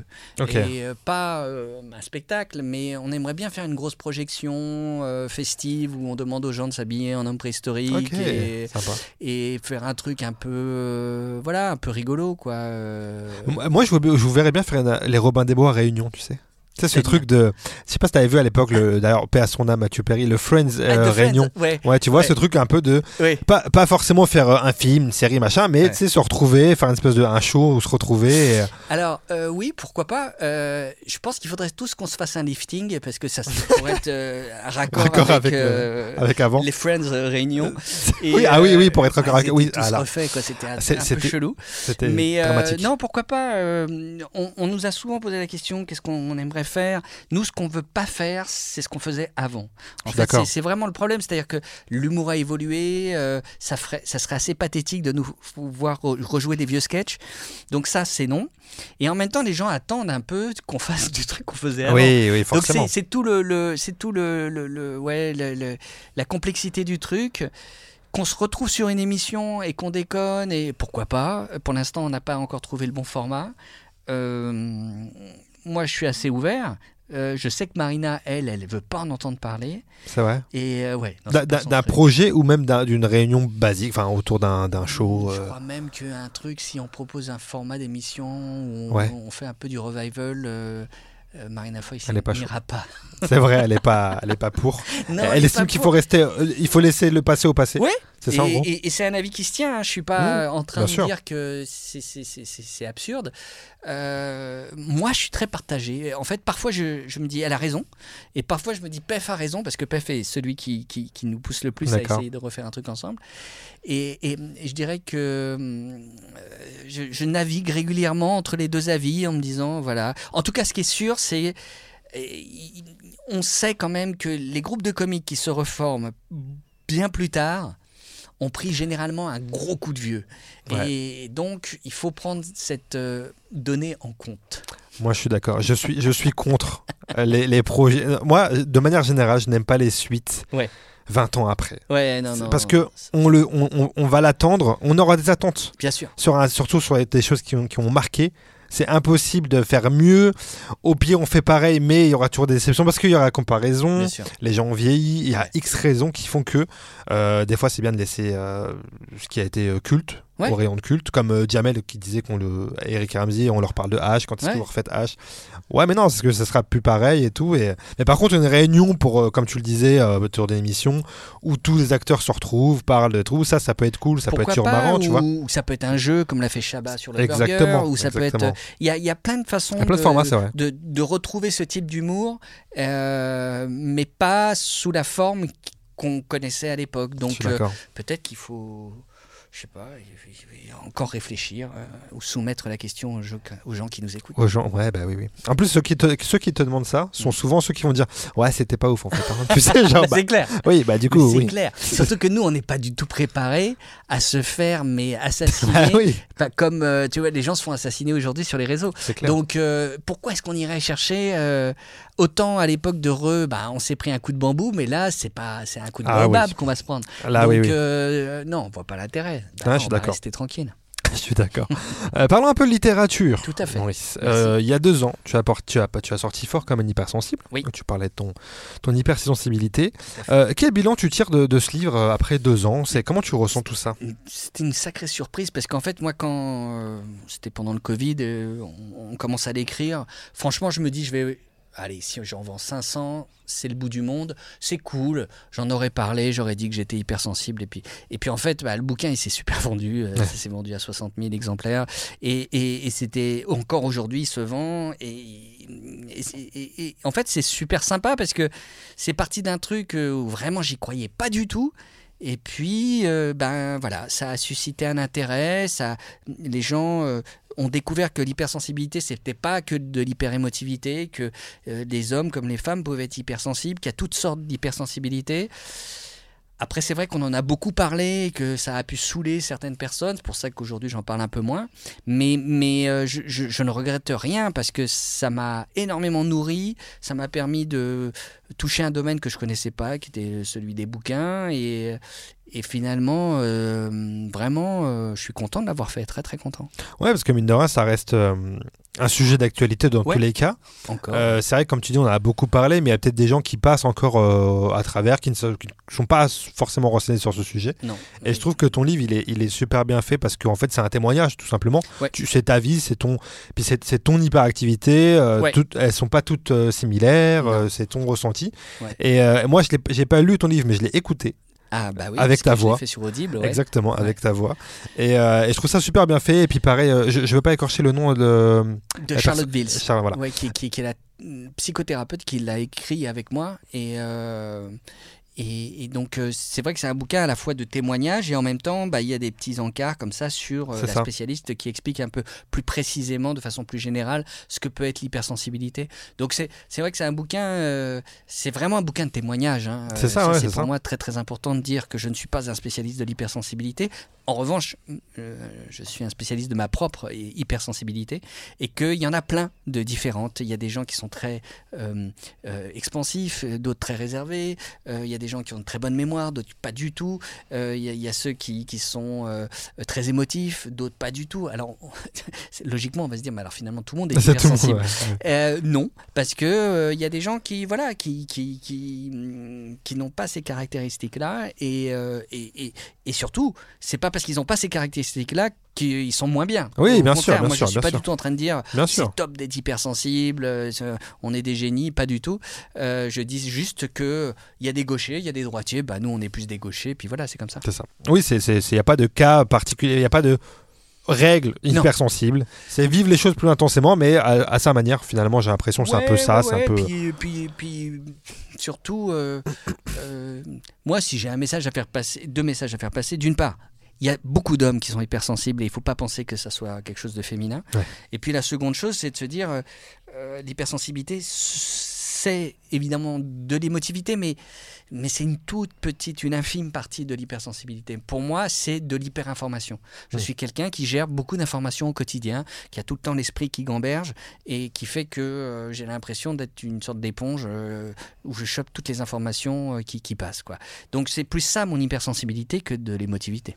Est-ce que c'est un peu relou qu'on t'en parle ou pas? Non, hein, non, Non, non, non, j'en toujours parle pas. avec plaisir. Non, parce que j'ai j'ai l'impression des fois, et là, et là parce que moi je voulais vraiment parler de ton livre et pas Ouais. forcément revenir là-dessus, parce que Ouais. toi, ça fait longtemps que tu es revenu là-dessus. Ouais. Et j'ai- j'ai l'impression que certains peuvent. Enfin, j'ai l'impression, c'est pas une impression, mais j'ai pas envie que certains se disent euh, on va recevoir Maurice Barthélémy, l'hypersensible. Tu vois ce que je veux dire? Genre, euh, Ouais. Et finalement, t'es plus un Robin des Bois, t'es plus un, oui, un réel, t'es hypersensible. l'hypersensible. Ouais, mais il y a- c'est- pendant Ça un fait partie de toi, temps- mais, euh, ouais, ouais, pendant un certain temps, je, c'est- je- je me suis retrouvé moi-même un peu enfermé là-dedans, à, à- à en parler énormément, mais parce qu'on me demandait, donc je, je répondais. Bien sûr. Et aujourd'hui, j'ai- pris un peu de recul, et puis surtout, je, je passe le relais à ceux qui, qui veulent en parler. Très bien. Mais j'ai vu que tu vois que euh, Gaston Bide en parlait. C'est vrai. euh, j'ai vu que qui d'autre euh, j'ai vu qui, qui en, qui en parlait où je me disais putain c'est cool. euh, les gens en parlent. euh, oui. euh, euh, comment il s'appelle le garçon euh, qui jouait Robin des Bois, euh, qui, bah, qui, qui chantait Robin des Bois, euh, le chanteur Pokora M. Pokora qui en a parlé. Euh, voilà, je trouve ça super. Et Surtout si c'est des hommes qui en parlent et qui en plus ont, ont quelque chose de très, euh, je dirais, euh, masculin. Masculin, ouais, c'est vrai. Euh, tant mieux, tant mieux. Parlons, parlons-en. Parlons-en, parlons-en. Euh, parlons de Léo. Parlons de Léo. euh, en août 2023, donc de cette année, cet été, tu sors ton premier roman Ouais. chez Plomb, L'expérience. Tout à fait. Euh, pour raconter euh, brièvement l'histoire, donc c'est l'histoire de Léo qui est un peu en burn-out et qui décide d'aller de rentrer dans un cinéma, prendre la première séance qui arrive sans se préoccuper du film, euh, de s'installer et de là, euh, il va vivre une expérience avec l'écran qui est en face de lui, qui va lui demander ça va Léo? Ouais, effectivement, il se retrouve face à un écran qui lui pose une question en lui disant Est-ce que ça va, Léo? Alors lui, il comprend pas trop, il pense que c'est euh, une sorte de coïncidence, donc euh, il dit rien, et puis la phrase réapparaît à nouveau, euh, la même phrase, et puis lui, il répond juste par amusement Oui, ça va. Et la phrase suivante, c'est Est-ce que tu es sûr que ça va? Et à partir de ce moment-là, va s'instaurer un dialogue entre l'écran et lui sur des questions fondamentales, c'est-à-dire des questions qui ne sont pas euh, spirituelles, hein, mais qui sont vraiment euh, qu'est-ce qui va pas chez toi, mec Mm. Et lui, petit à petit, bah, il va rentrer dans le jeu et il va se révéler à, à lui-même, quoi, essayer d'exprimer les choses qui ne vont pas dans sa vie. Et ça va le faire avancer dans sa réflexion. Et quand il va ressortir deux heures plus tard, bah, sa vie euh, va changer parce qu'il va prendre des décisions qui vont bouger euh, des pions dans sa vie et qui fait que ça sera plus pareil. Donc euh, c'est un, un bouquin assez court, de 120, 130 pages, qui se lit en deux heures. Parce que euh, pourquoi est-ce qu'il est court? C'est que moi, j'arrive pas à faire long, donc euh, je suis comme ça. euh, premier roman, bah, je, je- je l'écris de façon. Puis de toute façon, je trouve qu'il n'y a pas de format à partir du moment où sûr. t'as dit ce que tu avais à dire. Bon, voilà. Et. euh, et c'est un bouquin qui, qui à la fois euh, est amusant à lire parce que c'est- une histoire un peu atypique et en même temps euh, qui pose des questions sur sa propre vie. C'est-à-dire, euh, moi je me suis toujours posé des questions en me disant euh, qu'est-ce que, comment est-ce que je peux changer quelque chose dans ma vie, mais j'arrive pas à prendre le recul, quoi. Mm. Et en fait, c'est ça le problème. C'est que la plupart des gens euh, constatent euh, qu'il y a un problème, mais ils prennent pas le recul de se dire comment est-ce que je vais le modifier, ce, problème. Euh, oui, effectivement, on est pris au quotidien par le fait de, de, de- taffer, le fait de, voilà, de gagner sa vie pour pouvoir faire vivre les gens autour de nous, etc. Mais il y a quand même des choses qu'on peut modifier de façon simple. Et il suffit pas grand-chose pour que tout d'un coup, pouf, tout se décale un peu et que ça se modifie lentement. Donc moi, c'est- juste un, un bouquin sur, euh, tiens, qu'est-ce qu'on peut... euh, les- la solution n'est pas ailleurs, elle n'est pas chez un coach, elle n'est pas chez un... chez, chez, chez- chez- des religieux qui Ouais, vont ouais. vous dire voilà ce que vous devez faire. Non, la solution est en vous et il suffit que vous preniez un peu de recul pour juste modifier deux trois trucs pour que ça bouge. Et ben euh, voilà, c'est ce que j'ai essayé d'écrire. Je dis pas que j'y suis parvenu, mais en tout cas j'ai essayé quoi. Non mais c'était c'était ça le point de départ parce qu'au final moi c'est ce que j'ai aimé c'est euh, c'est que hum, en fait tout le monde peut s'approprier ce livre au travers de ce que tu décris de la situation de Néo Euh, justement à un moment donné il y a, y un- il y a un chapitre sur le, le questionnement où Ouais. il y a plusieurs questions euh, qui lui est- qui lui sont posées. Et, euh, et c'est des trucs qu'on peut s'appliquer à soi-même comme Ouais. tu le disais là au final. On peut très bien à un moment donné lire le truc et se dire avoir un déclic finalement. Exactement. et se dire ouais, en fait ouais en fait ce qu'il raconte là moi aussi pourquoi j'ai pas fait ça? Et ça renvoie à des histoires personnelles. Et c'est en ça que c'est hyper intéressant ce livre et qu'il est qui moi j'ai Bah, kiffé ce film. J'ai kiffé ce livre. Ouais, ouais, bah c'est en fait c'est un, un- livre tout simple, euh, sans prétention. euh, euh, on est juste sur ce que j'avais ressenti au moment de Fort comme un hypersensible, c'est que en racontant sa propre histoire, on peut aider les gens.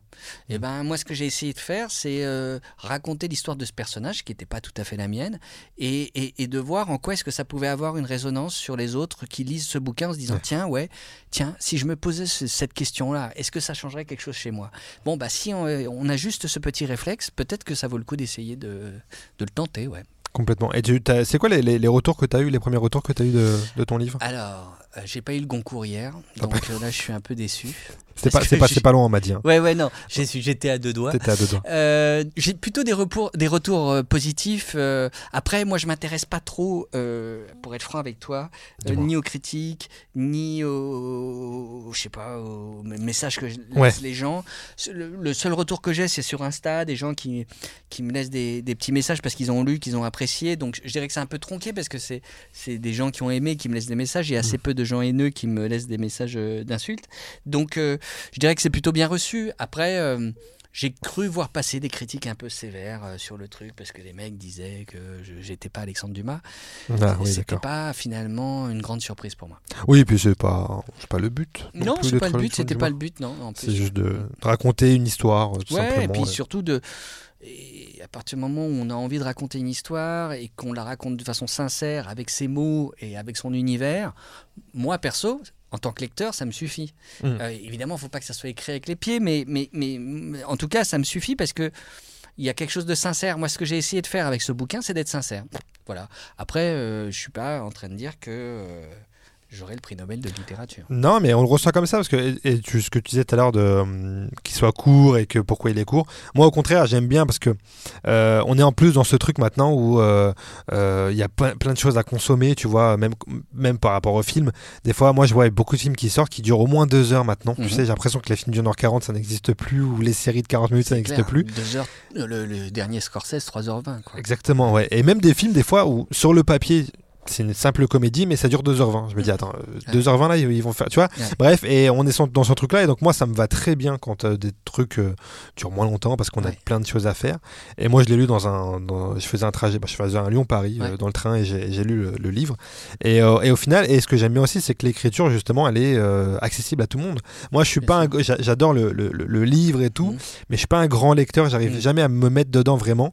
Euh, donc si en plus j'accroche pas au style, ça me parle pas, je vais encore plus décrocher. Accroché, Bien tu sûr, vois. ouais. Et là, le fait que ça soit accessible, euh, que ça nous renvoie à des questions personnelles, c'est, moi, je trouve ça euh, très efficace. Bah écoute, Très merci. C'est vrai que il- il- bah, quand tout d'un coup Dupieux sort un film qui dure 1h10 récemment, c'est ça. les gens sont très surpris parce qu'ils se disent Ah putain, j'ai vu un film, c'est un vrai film et ça dure 1h10, donc c'est possible. Ça. Donc euh, oui, oui, moi je suis assez pour euh, aller vers euh, la, la- la- la concision et, euh, et surtout nous faire gagner du temps Mais c'est vrai, c'est vrai. Mais tu sais que, quand, euh, bah, en parlant de ce film à Yannick, Ouais. du coup, euh, de Quentin Dupieux, euh, à un moment donné, je devais aller voir un film, j'avais pas beaucoup de temps. Ouais. Et j'avais le choix entre Barbie et Yannick.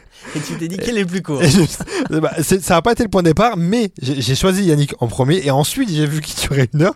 J'ai apuré, très bonne surprise. J'ai eu le temps de sortir de chez moi, revenir. Ma femme, ah, t'es déjà rentrée Oui, bah, le Grave, film est fini. oui, bien sûr. Et c'est trop bien, quoi. C'est l'avenir. Les, les films courts, franchement, il faut, il faut y aller, les gars. On y va tous. Mais oui, ouais, Ouais. allons-y. Euh, Il y a plus de gens le verront. Et puis encore surtout, plus hyper rentable. Parce que Hyper Yannick, rentable, le bah film, il a été tourné en 3-4 jours. Oui, Et, exactement. euh, et il a fait plus de 500 000 spectateurs. Donc, euh, chapeau, bravo. Ouais, et puis très, c'était, tu l'as vu toi, du coup, Ouais. Ouais, ouais, très bon film. Le, Ouais, le super. cast est super, Ouais, euh, super. il joue super bien.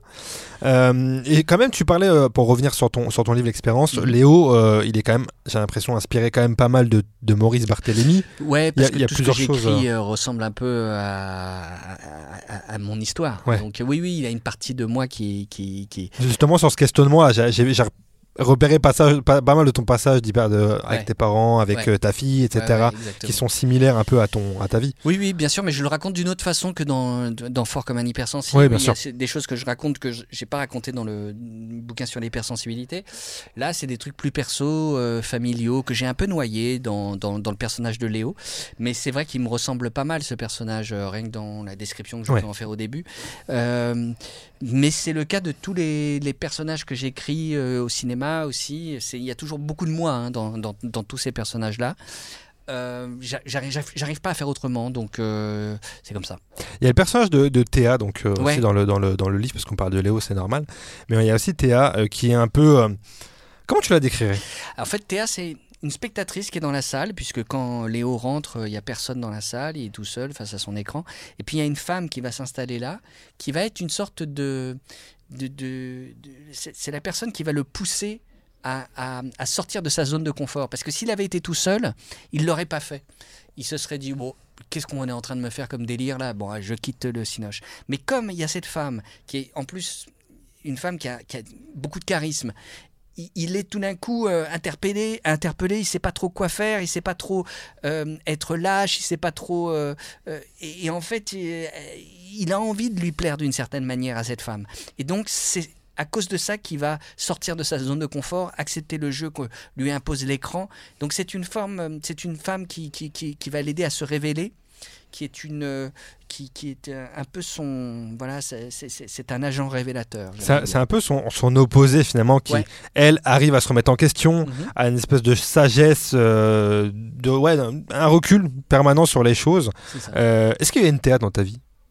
Ah oui, oui, oui. tout Ouais, il y en a. fait, Ouais, ouais, euh, ouais, ouais, Qui t'ont permis Ma ça, compagne, euh, qui est une personne qui me, qui me stimule et qui me m'interpelle et qui me pose des questions et qui essaye de faire en sorte que je sois pas en boucle sur moi. et, et dans le livre, il y a ce passage aussi où euh, Léo euh, fait le tour de la salle euh, à cloche-pied. Ouais. C'est un peu une manière de, voilà, de se dire ce que tu disais, sortir de ses habitudes, de ses gonds. Ouais. C'est quand la dernière fois où toi, t'as fait ça T'es sorti un peu tes habitudes, t'as pris ce truc Euh, quand je suis parti en, en République démocratique du Congo rencontrer des chimpanzés. Ok, ouais, j'ai fait ça pour un, un doc pour Ushuaïa TV.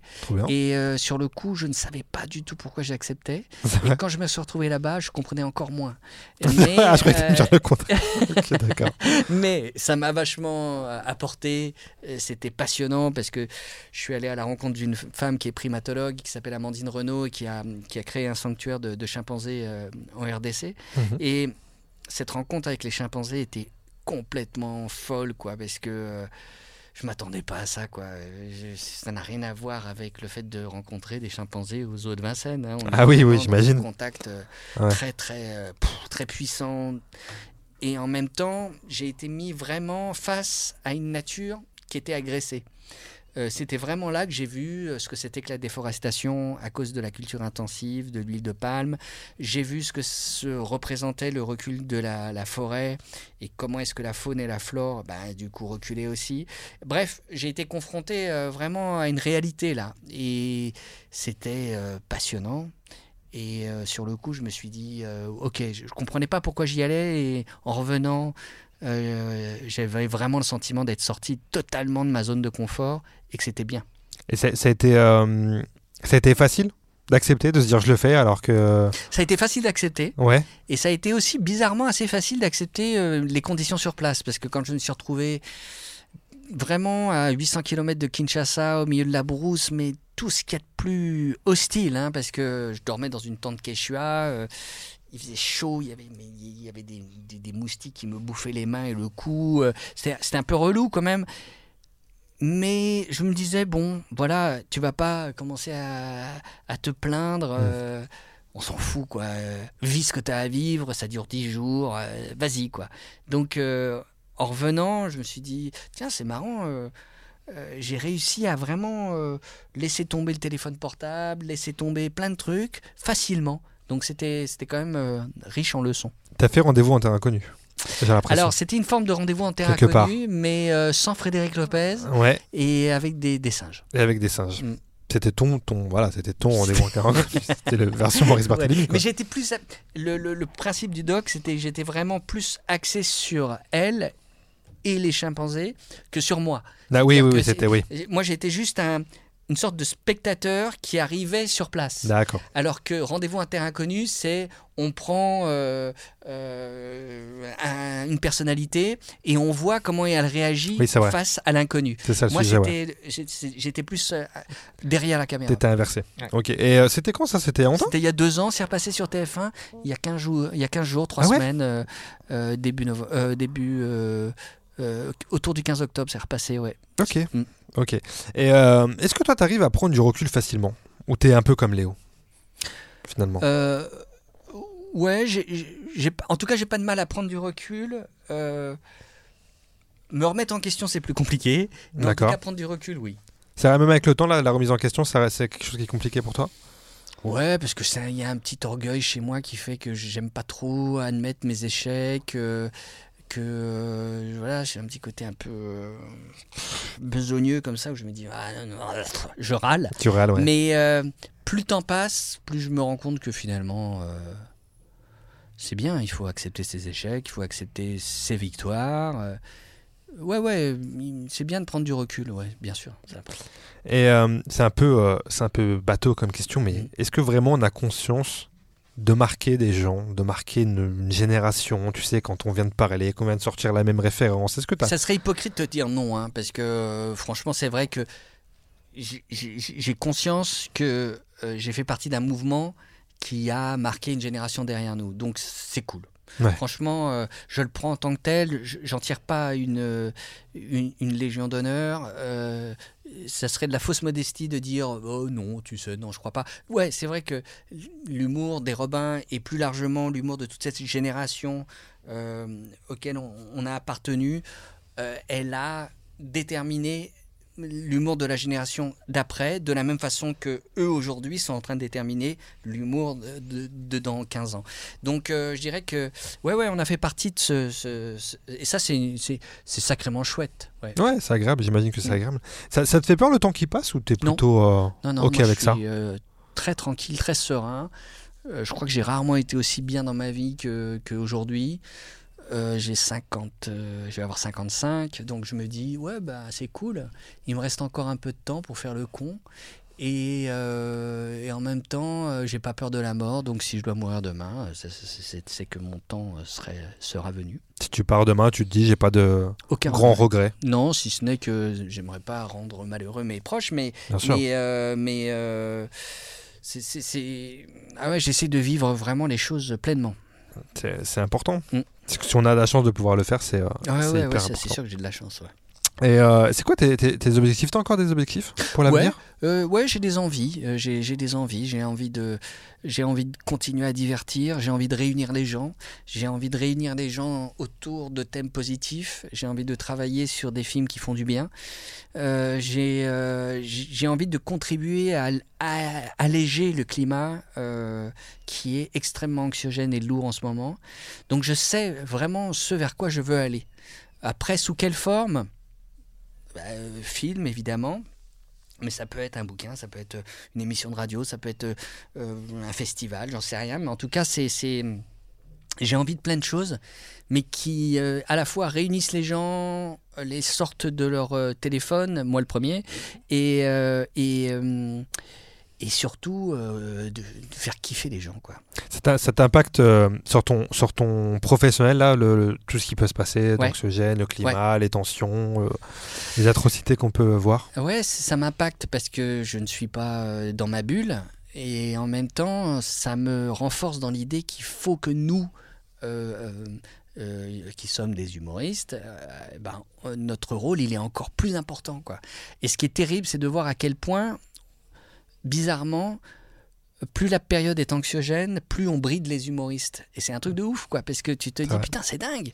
Euh, il faudrait au contraire leur laisser la parole et le- vraiment le droit de dire un peu, des- même des choses qui choquent, à la limite, on s'en fout, parce que. Mais on est dans une telle période où on, on ne peut plus rien dire que mm, du coup les humoristes on a l'impression que tout le monde se standardise un peu quoi. Et, et, et, et c'est pas de leur faute. Donc euh, je dirais que non, non, au contraire, il faut foutre la paix à ceux qui, qui, qui, qui, qui, qui, foutent du poil à gratter. Euh, c'est pas pour rien qu'à l'époque, il y avait des bouffons. euh, le, le bouffon pouvait tout dire au roi. Et, euh, et on lui pardonnait parce que c'était son rôle de C'était son rôle, ouais, bien sûr. Ça, fait, ça a toujours fait, toujours fait partie du, Mm. du système, Ouais, finalement. sauf qu'aujourd'hui, on veut contre- contrôler les bouffons, donc c'est compliqué. C'est très compliqué. Mm. C'est très compliqué. Euh, Maurice, on arrive à la fin de, de ce podcast. Ok. Est-ce que tu aurais euh, une non-recommandation à faire aux gens? Ça peut être quelque chose de culturel, Ah, mais pas que. Ah, tu m'avais posé la question et Ouais. je n'ai pas ré- réfléchi. Une non-recommandation? Euh, Oui, arrêtez de laisser des messages haineux sur les, messages, euh, sur les réseaux sociaux. Ça ne sert à rien, en fait. Vous perdez votre temps. Euh, tout simplement que votre avis, on s'en fout. Et en plus, vous perdez votre temps, les gars. Ouais. Ce, qui- ce qui est important, c'est de dire ce qu'on aime, mais de dire ce qu'on n'aime pas. On s'en fout fondamentalement parce que Ouais, si vrai. tu l'aimes pas, tu le gardes pour toi. Et puis, ou à la limite, tu t'en parles à ta meuf ou, ou t'en parles à ton mec. Mais qu'est-ce qu'on en a à faire de ton avis négatif? Essaye de contribuer à, euh, à être positif à en laissant des messages positifs et non pas à ressasser ton, euh, ta colère, etc. Parce que moi, quand il m'arrive de pas aimer des trucs, ben, j'en parle pas. Je me dis, ok, ben, j'ai pas aimé, point barre. Mais euh, au contraire, ne laissez pas de messages négatifs. Arrêtez, de, arrêtez la haine, quoi. C'est fou, hein, cette. En fait, c'est un message tellement vrai, évident, normal, mais j'ai l'impression que, que c'est inévitable. C'est inévitable. Je suis très que- pessimiste sur ça. Ouais, ouais, moi je, je suis pareil que toi, hein, mais parce que je pense que maintenant euh, les gens ont la parole, donc ils veulent qu'on entende leur parole. Ouais. Mais moi je suis pas contre le fait de. de- de- on peut donner son avis. Hmm. C'est important de donner son avis, mais c'est pas la même chose que de dire c'est de la merde. Ouais, bien vois sûr. Ah, Donne ton avis, mais donne-le de façon argumentée, quoi, mec. Constructif, ouais. mais, pas juste c'est de la merde. C'est marrant parce que, tu vois, je lisais euh, des commentaires, j'ai posté un truc, euh, de, de- une interview que j'avais donnée avec Mouloud euh, sur, euh, sur Re. Mhm. Et euh, la plupart euh, des commentaires de, de- de cette vidéo que j'ai postée sur, sur Insta étaient assez argumentés, euh, positifs, etc. Puis t'en as qui disent ce film c'est de la merde. Ouais. J'ai envie de te dire, quel est l'intérêt, mec, de laisser ce message-là? Tu peux dire que t'as pas aimé le film pour telle et telle raison, mais argumente. Et parce que si toi, moi, j'arrivais chez toi, je, je peux pas m'empêcher de me dire le jour où le mec, je me pointe devant lui en lui disant, oh putain, j'ai vu ta bagnole, c'est de la merde. Le mec, il se sentirait hyper agressé, il dirait, mais Ouais, Qu'est-ce que je t'ai fait, quoi clair. Et je lui dirais, bah, je trouve que ta bagnole, c'est de la merde. Et ça, le mec, il serait blessé parce qu'il adore sa bagnole. Ou je- tu vois et, et je me dis juste, putain, mais comportez-vous exactement dans la vie comme vous vous comporteriez sur les réseaux sociaux. Ne, ne vous protégez pas derrière euh, ça. votre clavier et soyez un tout petit peu euh, courtois. C'est ça, parce que c'est le truc, euh, moi qui, qui regarde beaucoup de, de créateurs de contenu sur YouTube, qui, euh, qui bah, subissent aussi euh, ce genre de choses, tous sont là à dire que quand ils rencontrent la personne, il y, a- il y a même des formats qui existent d'ailleurs sur YouTube, Ouais. de on rencontre des haters. Ah. Et ils sont en face à face, euh, que ce soit des, des fois ça a été dans le monde du rap, ou des grands youtubeurs qui se sont retrouvés face à des haters, et quand ils sont en face d'eux, bah, il y a zéro argument. Bah, bien Parce qu'en fait, il y a, et les, même limite, ils les aiment bien en fait. c'est, tu vois, c'est genre, plein de fois, ils se retrouvent à dire, euh, bah j'ai dit ça, mais euh, bah, je sais pas pourquoi. Bah oui. Voilà, il y avait aucune raison, c'était, c'était même pas, ça se trouve, c'était même pas pensé, c'était même Ouais. pas sincère, c'était juste euh, une manière d'exister. Tiens, on va, je sais pas, euh, je sais pas, je sais, j'ai même pas d'explication à Ouais, ce qui, se passe dans la tête de ces gens-là pour, C'est- ouais. faire ça, mais Voilà, ma, fatigant. ma, ma non-recommandation. c'est une très bonne recommandation. Est-ce que tu aurais au contraire cette fois une recommandation à nous faire? Allez voir le, euh, le spectacle de PEF euh, Spamlot euh, qui se joue actuellement à Paris. Alors pour ceux qui sont à Paris, hein, et qui, est, vraiment une merveille de spectacle, de, une comédie musicale totalement déjantée, vraiment très, très ambitieuse, avec énormément de gens sur le plateau, un orchestre. On s'en prend plein la gueule. J'espère qu'il partira en tournée pour qu'on puisse le voir un peu partout. C'est une merveille. Ok, très bien. Le, le spectacle de PEF, Mm, euh, Spamlot. Très bien. Euh, Maurice, avant de se quitter, tu sais, je fais toujours un, un petit cadeau à mon invité. Oh Il est juste là, je vais te le donner tout de suite. Ah Qu'est-ce donc Je Oh te laisse. Ah oui, il est carrément. Ah, il est emballé et tout, non Il y a un vrai truc. Ah, un grand mot. Il y a un vrai travail. Un grand merci pour cet échange. Je t'écris en direct du passé, mais je te trouve très très bien habillé. Tout le monde, euh, tout le bonheur du monde. Génial. Ah bah c'est trop sympa. Alors, je l'ouvre. Voilà. Vous entendez, Exactement. ami euh, Il y a un peu d'ASMR là qui se fait de, voilà, de là. déballage de. Et c'est un bouquin. Alors déjà, je peux vous le dire, comme Oui. un oiseau dans un bocal. Ah putain, je ne le connais pas ce livre. Excellent. Ah ouais. J'ai vu ce livre bah ouais, ouais, totalement en par hasard. On m'en a parlé. Et, et il m'a fait, il m'a fait, il m'a, je sais pas pourquoi il était destiné pour toi. Il m'a fait penser Ah, à toi. Génial. Ah, trop bien. Alors, c'est euh, Lou Luby, comme un oiseau dans un bocal, C'est ça. portrait de surdoué. Alors, moi, je me, je me vis Ah, pas non. du tout comme un surdoué. hein. Non, mais tu sais, ça, ça, ça- non. Mais euh, Je, je te l'offre parce que tu es un surdoué, Maurice. Voilà, c'était ça le message. merci. Ah, c'est- et le graphisme est super beau. Voilà, c'est une, c'est une BD. Je euh, suis très touché chez Delcourt. Voilà, une BD un peu euh, qui, qui me fait penser un peu à Fort comme un hypersensible dans la démarche Ah bah écoute. euh, explicative de ce que peut être HPI. En même temps, c'est ludique. En même temps, c'est, euh, c'est je voilà. là, je mets ton petit. J'ai, j'ai, j'ai- voilà, j'ai bien aimé. Je me suis, ça m'a. Et puis le livre est très beau en Ah bah, plus de ça. merci Tiens, je te débarrasse de ça si tu veux. Hop. Je suis ravi. Bam. Et donc, euh, et donc voilà, ça m'a fait penser à toi. Je me suis dit, je vais t'offrir Ah ça. bah c'est top. Je suis ravi. Merci beaucoup. Maurice, merci d'avoir été là. Qu'est-ce que je peux te souhaiter pour l'avenir Dis-moi? Euh, écoute, euh, de continuer à m'amuser, de pouvoir amuser les autres, éventuellement de les questionner, éventuellement de les faire un tout petit peu avancer, et surtout, euh, ne nous prenons pas au sérieux, euh, continuons à prendre les choses à la légère, même si les temps sont graves. Exactement. Ton livre, l'expérience est sur dispo euh, partout. Oui. Alors, une- une- euh, et également en numérique. Je le précise pour ceux qui ne- voilà ne vont Oui, pas tout acheter. à fait, il existe en numérique, existe et, c'est bientôt Noël, donc n'hésitez pas les gars. N'hésitez pas, Ouais. c'est un livre. Je le rappelle, on le rappelle, qui est facile à lire, très rapide à lire en plus pour ceux Ouais, qui voilà qui euh, Exactement. machin.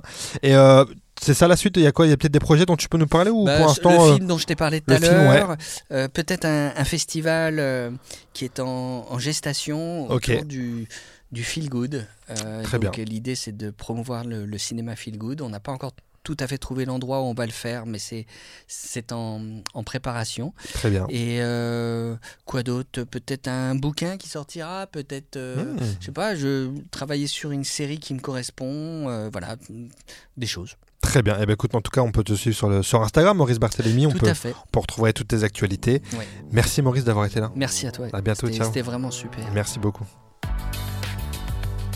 Vous avez écouté Frat Pack avec Zama.